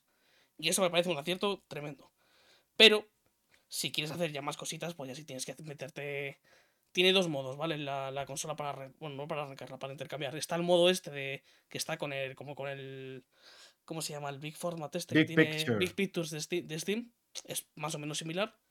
Y luego tiene el modo escritorio. En el modo escritorio, pues es como si tuvieses tú tu ordenador normal. Y ahí pues puedes ab- abrir aplicaciones, instalar más cosas, todo lo que necesites, hacerlo ¿Y qué usas? eh, ¿Los joystick para el ratón o qué? ¿O Sí, o los- táctil la pantalla? táctil, ¿no? No, puedes utilizar el táctil, el joystick o también el trackpad que tiene. Tiene dos trackpads, uno a cada lado. Pues con Mm. el derecho mueves el ratón y con el izquierdo, pues para, por ejemplo, para bajar por las pestañas del navegador, por la ventana Mm. del navegador, para desplazarte o por la- las carpetas y demás. Lo guay Entonces es que... entiendo, entiendo que si quieres, por ejemplo, aparte de tener Steam, bajarte, yo qué sé, el launcher de Epic, tiene que ser ahí, en la parte de escritorio. Eso es. Eso es. Tienes que bajártelo ahí y, y después añadirlo, lo puedes añadir cualquier aplicación que, que tengas, igual que puedes hacerlo en Steam normal. Hay una opción de aña- añadir a la biblioteca de Steam. Entonces tú así añades los, los, los juegos extra que tengas. Supo- lo que supongo que tendrá que estar en Steam ese juego va No, añadirlo. no, no, no, no. ¿No? Pues son, esto se puede hacer también en Steam normal, en, en Windows o en, cualquier. Steam no lo, la verdad es que no lo uso mucho, yo qué sé. Yo pensaba, digo, yo ese GOG, por ejemplo, que tendrá algunos juegos en plan más antiguos que a lo mejor no están en Steam. Igual no te deja añadirlo si no están en la biblioteca de Steam. No hace falta. No tú, tú eso, tú a Steam puedes añadir cualquier juego, cualquier programa que tengas, cualquier ejecutable lo puedes añadir en la biblioteca. Entonces, en ese aspecto, pues bueno, es más o menos cómodo porque tú abres Steam dentro del modo de escritorio, que es como abrir Steam igual que en el ordenador. Le das a añadir al juego, igual que se hace ahí, y ya está, es muy simple. Hmm. El, el tema es que sí que para algunas cositas sí que es necesario hacer un poquito, de trastear un poquito más. Y ahí sí que me he encontrado cosas que son, que a lo mejor para gente que no está tan acostumbrada, pueden ser un poco complicadas. Que es, por ejemplo, la hora, yo eh, tengo la versión de 256 gigas y como es esperable, se queda un poquito corto esos 50 256 gigas. Entonces lo que he hecho ha sido conectar un disco duro externo que tenía por ahí, de un terabyte, y instalar los juegos ahí. El tema es que para hacer que te detecte ese disco duro automático, pues por ejemplo, si es un poquito engorroso. Porque primero tienes que formatearlo en un formato en concreto de. que para que lo. para que funcione correctamente tiene que estar en un formato en concreto. Tienes que eh, modificar un fichero de configuración para hacer que se automonte, porque si no, cada vez que lo conectas, tienes que irte al modo escritorio y darle a, a, a montarlo manualmente. Es decir, hay que hacer unos cuantos pasos para que realmente te funcione de forma cómoda. Y ahí son un poquito las cosas que faltan aún para. por refinar. Son cosas que, que se, imagino que se podrán hacer y que falta por refinar. También, por ejemplo, tú cuando conectas un disco duro nuevo o cualquier sistema de almacenamiento, te viene creadas la carpeta de Steam para almacenar los juegos. Por lo que tienes que irte al modo escritorio y desde ahí crear, decirle que en, esa, en, esa, en, ese dispositivo de almacenamiento se pueden crear, se pueden guardar juegos de Steam. Entonces hay que, hay que dar a veces pasos de más para cosas que a lo mejor deberían- podrían ser un poquito más simples. Este, por ejemplo, es un caso que es que no tiene ningún sentido que, que no se pueda hacer desde, la, desde el modo juego, porque es algo bastante. Entiendo normal. que si te quieres plantear ni siquiera cambiar la memoria interna, es un Cristo, no es ac- accesible ni nada, ¿no? Supongo. Eh, yo no lo he hecho, no lo he abierto aún. No sé si lo haré en algún momento, no, al principio no. Pero según he visto vídeos es más o menos sencillo. Los tornillos son. Ya, sí, pero que no está pensada, te quiero decir, ¿sabes? No, no, Como no. una Switch que le puedes cambiar la tarjeta y meterle otra, o una Xbox Play 5 que simplemente tiene el agujerito y es quitar la pita, meter disco duro, cerrar y ya está, es se, funcionando. se puede hacer, pero Valve recomienda que no se cambie el disco duro, porque si sobrepasas uno que tenga, se necesite más potencia de la que necesita uno normal, porque al final Mm, los, los discos duros que utilizan, los SD, estos eh, NVMe, creo que se llaman, requieren de potencia, no es como un HDD que te da igual la versión que sea, que siempre va a consumir lo mismo. Estos no, estos cuanto más rápido vayan, cuanto, pues van a consumir más, entonces hay que tener cuidado. Pero sí que tiene un lector de tarjetas SD, que aquí puedes meterle la Mm. tarjeta SD que quieras y cambiarlas fácilmente y demás. Además está, está muy, muy accesible, justo aquí eh, en la Mm. parte de abajo, y es muy cómodo de cambiar. Pero en general eso, mientras, menos algunas cositas como estas, por ejemplo, para instalar eh, la aplicación del Game Pass para poder jugar con Cloud. No, no se pueden ejecutar los juegos del Game Pass local, pero se puede jugar con Cloud. Eh, también hay que hacer algún, meter algún comando por la consola y demás, que a lo mejor es un poquito engorroso. Y claro, es que además, eh, si no lo conectas a un a, le conectas un ratón un teclado y una pantalla y demás, escribir en estos, en- en este cacharro los comandos a mano. Hostia. es, es jodido, la verdad. Tardas un rato y es un poco lento. Lo bueno es que al final lo puedes utilizar como un ordenador normal. Puedes estar viendo el tutorial en YouTube y en la propia cacharro mientras lo estás, mientras lo estás haciendo y copiar los comandos y demás. Y dentro del cable, pues es más o menos cómodo de, en, en ese aspecto. Pero si, es, si podéis enchufarle un ratón y teclado a la hora de hacer esto, pues lo vais a ahorrar mucho tiempo y va a ser mucho más cómodo. Y luego otra cosa a comentar es el tema de los controles y tal. Están realmente bien, es decir, es un paso adelante respecto a, otras consolas portátiles como puede ser la, la Switch y demás. El recorrido que tienen los joysticks eh, es eh, acostumbrado a jugar en portátil a la Switch, que tiene un recorrido que parece como si no tuviesen prácticamente. Pero es porque no lo tienes, ¿sabes? Porque, no, porque son botones. O sea, te hacen creer que es esto, pero no, no tiene recorrido de gatillo, las de la Switch. No, no, digo los, digo los joysticks. Los joysticks. eh, joystick. Ah, los joystick, vale. Sí. Pero estos tienen, son como un mando de 3S, como de, de Xbox One o de Play 4 o 5. Tiene un recorrido bastante aceptable, los botones son muy cómodos. Sí que, vamos, los, los gatillos ta- también tienen, tienen recorrido. Sí que creo que no, al menos con los juegos que he visto, no parece que tenga un recorrido como muy preciso. Como que tiene como Mm. dos o tres puntos, o así, por así decirlo. Pero también lo he probado sobre todo con juegos antiguos, entonces complicado verlo. Lo que sí me parece un poquito incómodo son los botones de R1 y L1 como que están muy metidos para el, para el fondo. Y yo al menos que suelo tener solamente una- un dedo para esos cuatro, esos cuatro botones de atrás, me resulta un poquito incómodo, como que no puedo clicarlo fácilmente. Pero bueno, Ah, es- amigo, es que ahí hay que coger la forma garra de, co- Sí, de pero el te- los mandos, que es la buena. El tema es que, claro, lo suyo es utilizar estos dedos, pero el tema es que si pongo estos dos dedos así, el, el dedo gordo se me queda muy abajo y no es cómodo utilizar esto, uh, no me llegan los justes, entonces tengo que tener otra forma. Cosas de tener la mano pequeña. Y es un poquito, al principio también me resulta un poco raro de que los gatillos estén como dentro y los botones y la cruceta por fuera. Que tenga como esa disposición de, de que no está uno ba- debajo del otro como estamos acostumbrados en, otra- en un mando normal. Al principio se hace un poco raro, de hecho me ha pasado muchas veces. eso que- me pareció curioso de- cuando vi Ya, el diseño. Ya, es que es como el- el- a la inversa de, de los de PlayStation, ¿no? Porque, o sea, el de Xbox la idea es que es uno arriba, otro abajo, ¿no? Sí, Luego, X- eh, PlayStation es los dos abajo, por Mm. así decirlo, y este es los dos arriba. Es mm, bueno, están los, son los dos dentro realmente, es decir, están, para- están en paralelo. Bueno, por eso, pero, que, sí, sí, pero pero- que te- que- a- ahí estoy, que es que está en paralelo con respecto a los Sí, sí, botones. sí. pero, eh, Me estás refiriendo arriba y abajo también un poco como. Mm. Al meter los dos touchpads ahí para moverse, pues no han tenido otra que con Sí. mover el diseño.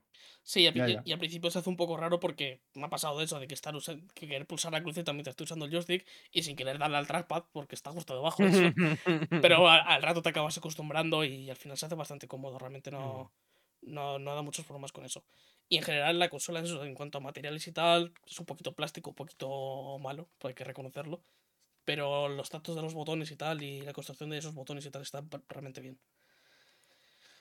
Y en general, vamos, quitando estas peculiaridades que tiene, sobre todo de lo de que he montado, de comentado, lo- los discos que quieres conectar y tal, es que es muy sencillito de usar. No, no tiene mucho misterio. Y si te quieres enfrascar un poquito más, pues hacer otras cositas y tal. Ahí, eh, por ejemplo, es muy, muy sencillo.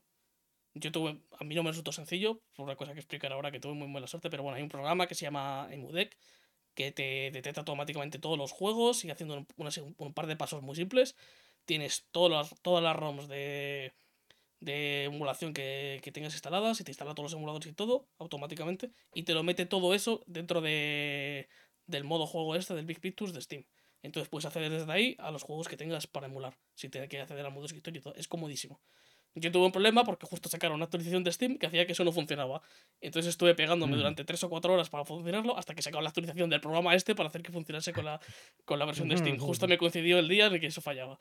Pero si no tienes esa mala suerte como me pasó a mí, es algo muy sencillo. En 20 minutos tienes tus, tus juegos de todos tu- tus emuladores y tal funcionando en la, en la versión de, de, script- de, de- la versión- el modo juego este de, que tiene. Y la interfaz y tal de ese modo, pues es, es muy intuitivo de usar, la verdad. Y funciona muy bien en general, no, no tiene ni problemas ni bugs ni así grandes que haya visto ni nada, así que en general está muy bien. Eh, vale, pasando un poquito, no sé que tengáis alguna duda sobre estos, estas cosas que he comentado. No, no. No, no, va quedando claro. Ya pasando un poco el tema del rendimiento y tal. Puedes ver muchos vídeos en YouTube de, de cómo va de esto, del Elden Ring, a que se puede jugar, el Doom Eternal, un montón de juegos. Todo esto está muy bien, pero cuando esto lo pruebas de verdad, flipas. o sea, Es como, es como le- el- lo que pasó en su día con el Breath of the Wild es y la 100% Switch, eso. ¿no? Que dices, "Buah, que ahora nos hemos acostumbrado, pero es que yo me acuerdo en su momento que era como la de no puede estar esto. Sí, sí, sí. ahora". e- Es ese efecto Switch de, de ver algo de un entorno en 3D complejo y tal, en una máquina portátil y que tú puedas jugar y tal, interactuar con ello, es algo que, que de verdad ya ha pasado con Switch, pues con esto son más. Es decir, cuando instalé el Doom Eternal, no tiene ningún sentido lo bien que se ve y lo bien que va. O sea, puedes jugarlo en medios altos a 60 FPS. Es una cosa que no, que no tiene ningún sentido. Va sorprendentemente bien. Y en general es lo que me he encontrado con prácticamente todos los juegos que he instalado, que se pueden jugar de forma bastante competente. Hay algunos que sí que tienes que bajarles un poquito la calidad y ponerlos a 30 FPS, pero en general la gran mayoría los puedes jugar de una forma mm, más que competente. Al menos con los juegos que, que he probado. El Red Dead Redemption 2 lo puedes jugar. o sea... Es, claro, que, que igual baja, igual tener menos FPS realmente por ser portátil se nota menos, Sí. por así decirlo, ¿no? Yo menos como- no- lo noto menos. Además es que estaba muy guay porque si por ejemplo te, el, el juego no te llega a 60 FPS, pero a lo mejor te llega a 50 o a 40, está por ahí. Puedes ajustar las frecuencias para, de la pantalla para que se pongan a 40 o a 50 y entonces que se sincroniza la- esa frecuencia con la- los fotogramas que te da y va al final Mm. muy fluido. Entonces, es decir, no tienes que limitarte a 30 o 60, sino que lo puedes configurar para la frecuencia que quieras. O a 20 FPS si quieres. Si quieres que vaya a 20 FPS, adelante. Pero que es eso, lo puedes configurar muy bien ese aspecto y es muy cómodo y muy intuitivo de usar toda esa interfaz de rendimiento y tal.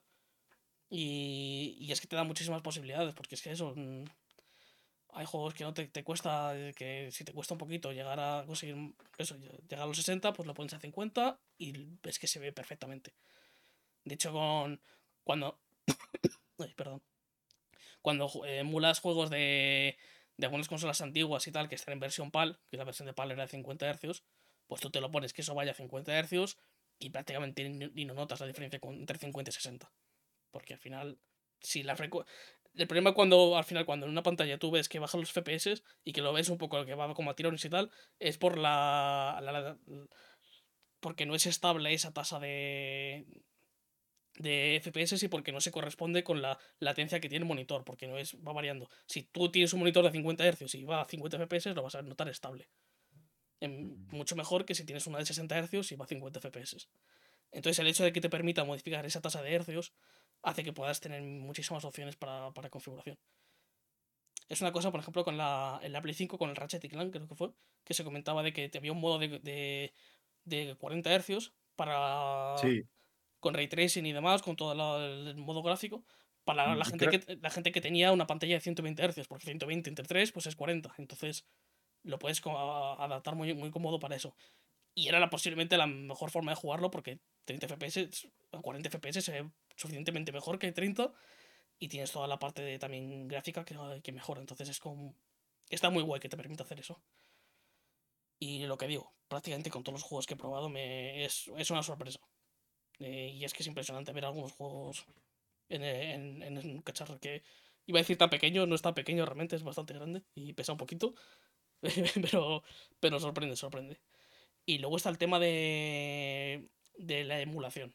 La emulación, eh, aquí es donde realmente me ha sorprendido. Es decir, ya lo, todo lo demás está muy bien, pero es que a nivel de emulación es una verdadera locura. O sea, puedes jugar juegos de Play 2, juegos de GameCube, sin ningún problema. Van perfectamente esa, esa generación. He probado tanto de esas dos como de, también del Xbox original. Perfectamente.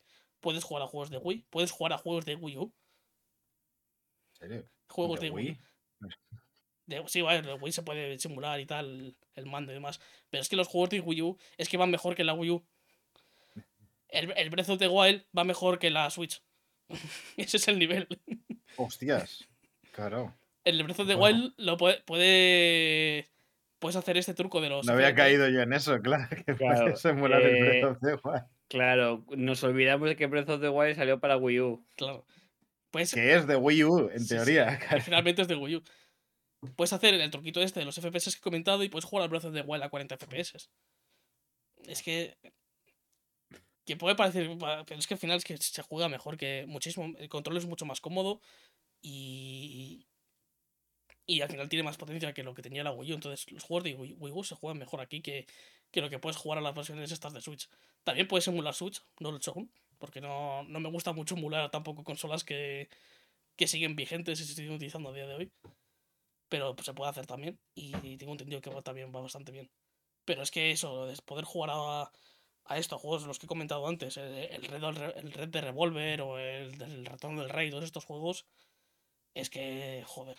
Eh, y es que además se ven muy bien. Porque es una pantalla pequeñita y encima puedes aumentar ligeramente la resolución de esos juegos. Puedes jugar a 1,5 de la resolución original o incluso al doble y se ven súper nítidos y es la mejor forma ahora mismo para mí de jugar a, a juegos de esa generación.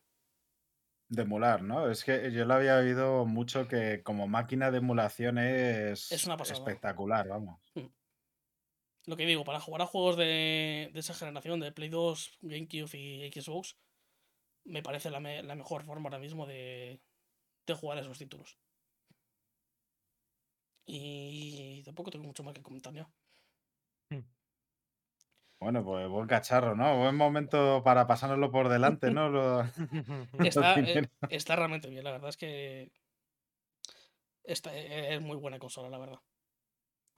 Joder, a mí es que me tienta, pero claro, em, la pregunta es, ¿la has probado en, en modo dock? O sea, no sé si tiene...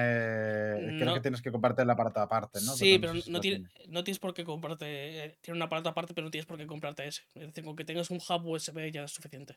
Es que el, el dock de la Steam Deck no hace nada Especial. en absoluto. No hace Ah, nada. bueno, Si tienes un hub- bueno. sí. De hecho, hay, hay dogs que no son oficiales, que tengo entendido que funcionan muy bien. Y yo tengo un hub USB, que es lo que utilizo para el portátil de trabajo. eh, lo enchufé ahí, toda la primera. Además es que deja de, la deja de encenderse la pantalla de la consola, se enciende ya directamente la otra, para que consuma menos la consola. Y te detecta el ratón y el teclado toda la primera. Y la resolución todo bien. A la primera, sin, sin necesidad de tocar nada. Y también otra cosa que quiero comentar. La velocidad de descarga es una locura. Va súper bien. Sí que cuando descargas en un disco duro externo, como he estado haciendo yo en un HDD y tal, va lento, pero porque limitaciones del disco duro. Pero cuando descargas a la memoria interna, te mm, descarga realmente rápido. O sea, tú la, la versión que tienes es la intermedia, ¿no? La, la buena. Mm. Pero vamos, que si tienes una tarjeta SD de buena capacidad, no es necesario que te vayas a esa. Puedes ir a por la, barba- a por la barata porque los tiempos de carga realmente no van a cambiar tanto respecto a una, de una versión a Mm. otra. Yo ahora mismo Sí, lo que tengo mm. es la, la memoria interna para los juegos así que quiero utilizar más, la SD para lo- lo- los juegos de emulación y tal, y después tengo el disco duro ese que la, me tiene juegos que ocupan muchísimo, como eso, el Red Dead Redemption y cosas así. Y, y eso, pues, Eh, estoy pensando en alguna solución para que sea un poquito más cómodo utilizar, utilizar un disco duro así enchufado por cable. Pero realmente con tarjetas SD te vale. Puedes ir comprándote unas, unas cuantas de vez en cuando y, y suficiente.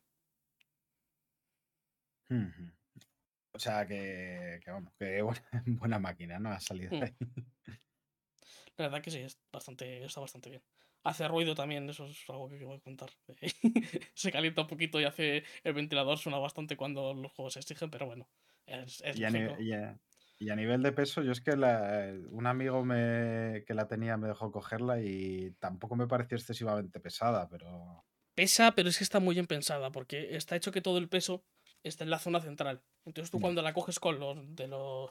la agarras de la forma normal, notas que está muy bien balanceada, de que no tienes peso en esos lados, porque realmente todo el peso está en el centro. Entonces se balancea muy bien.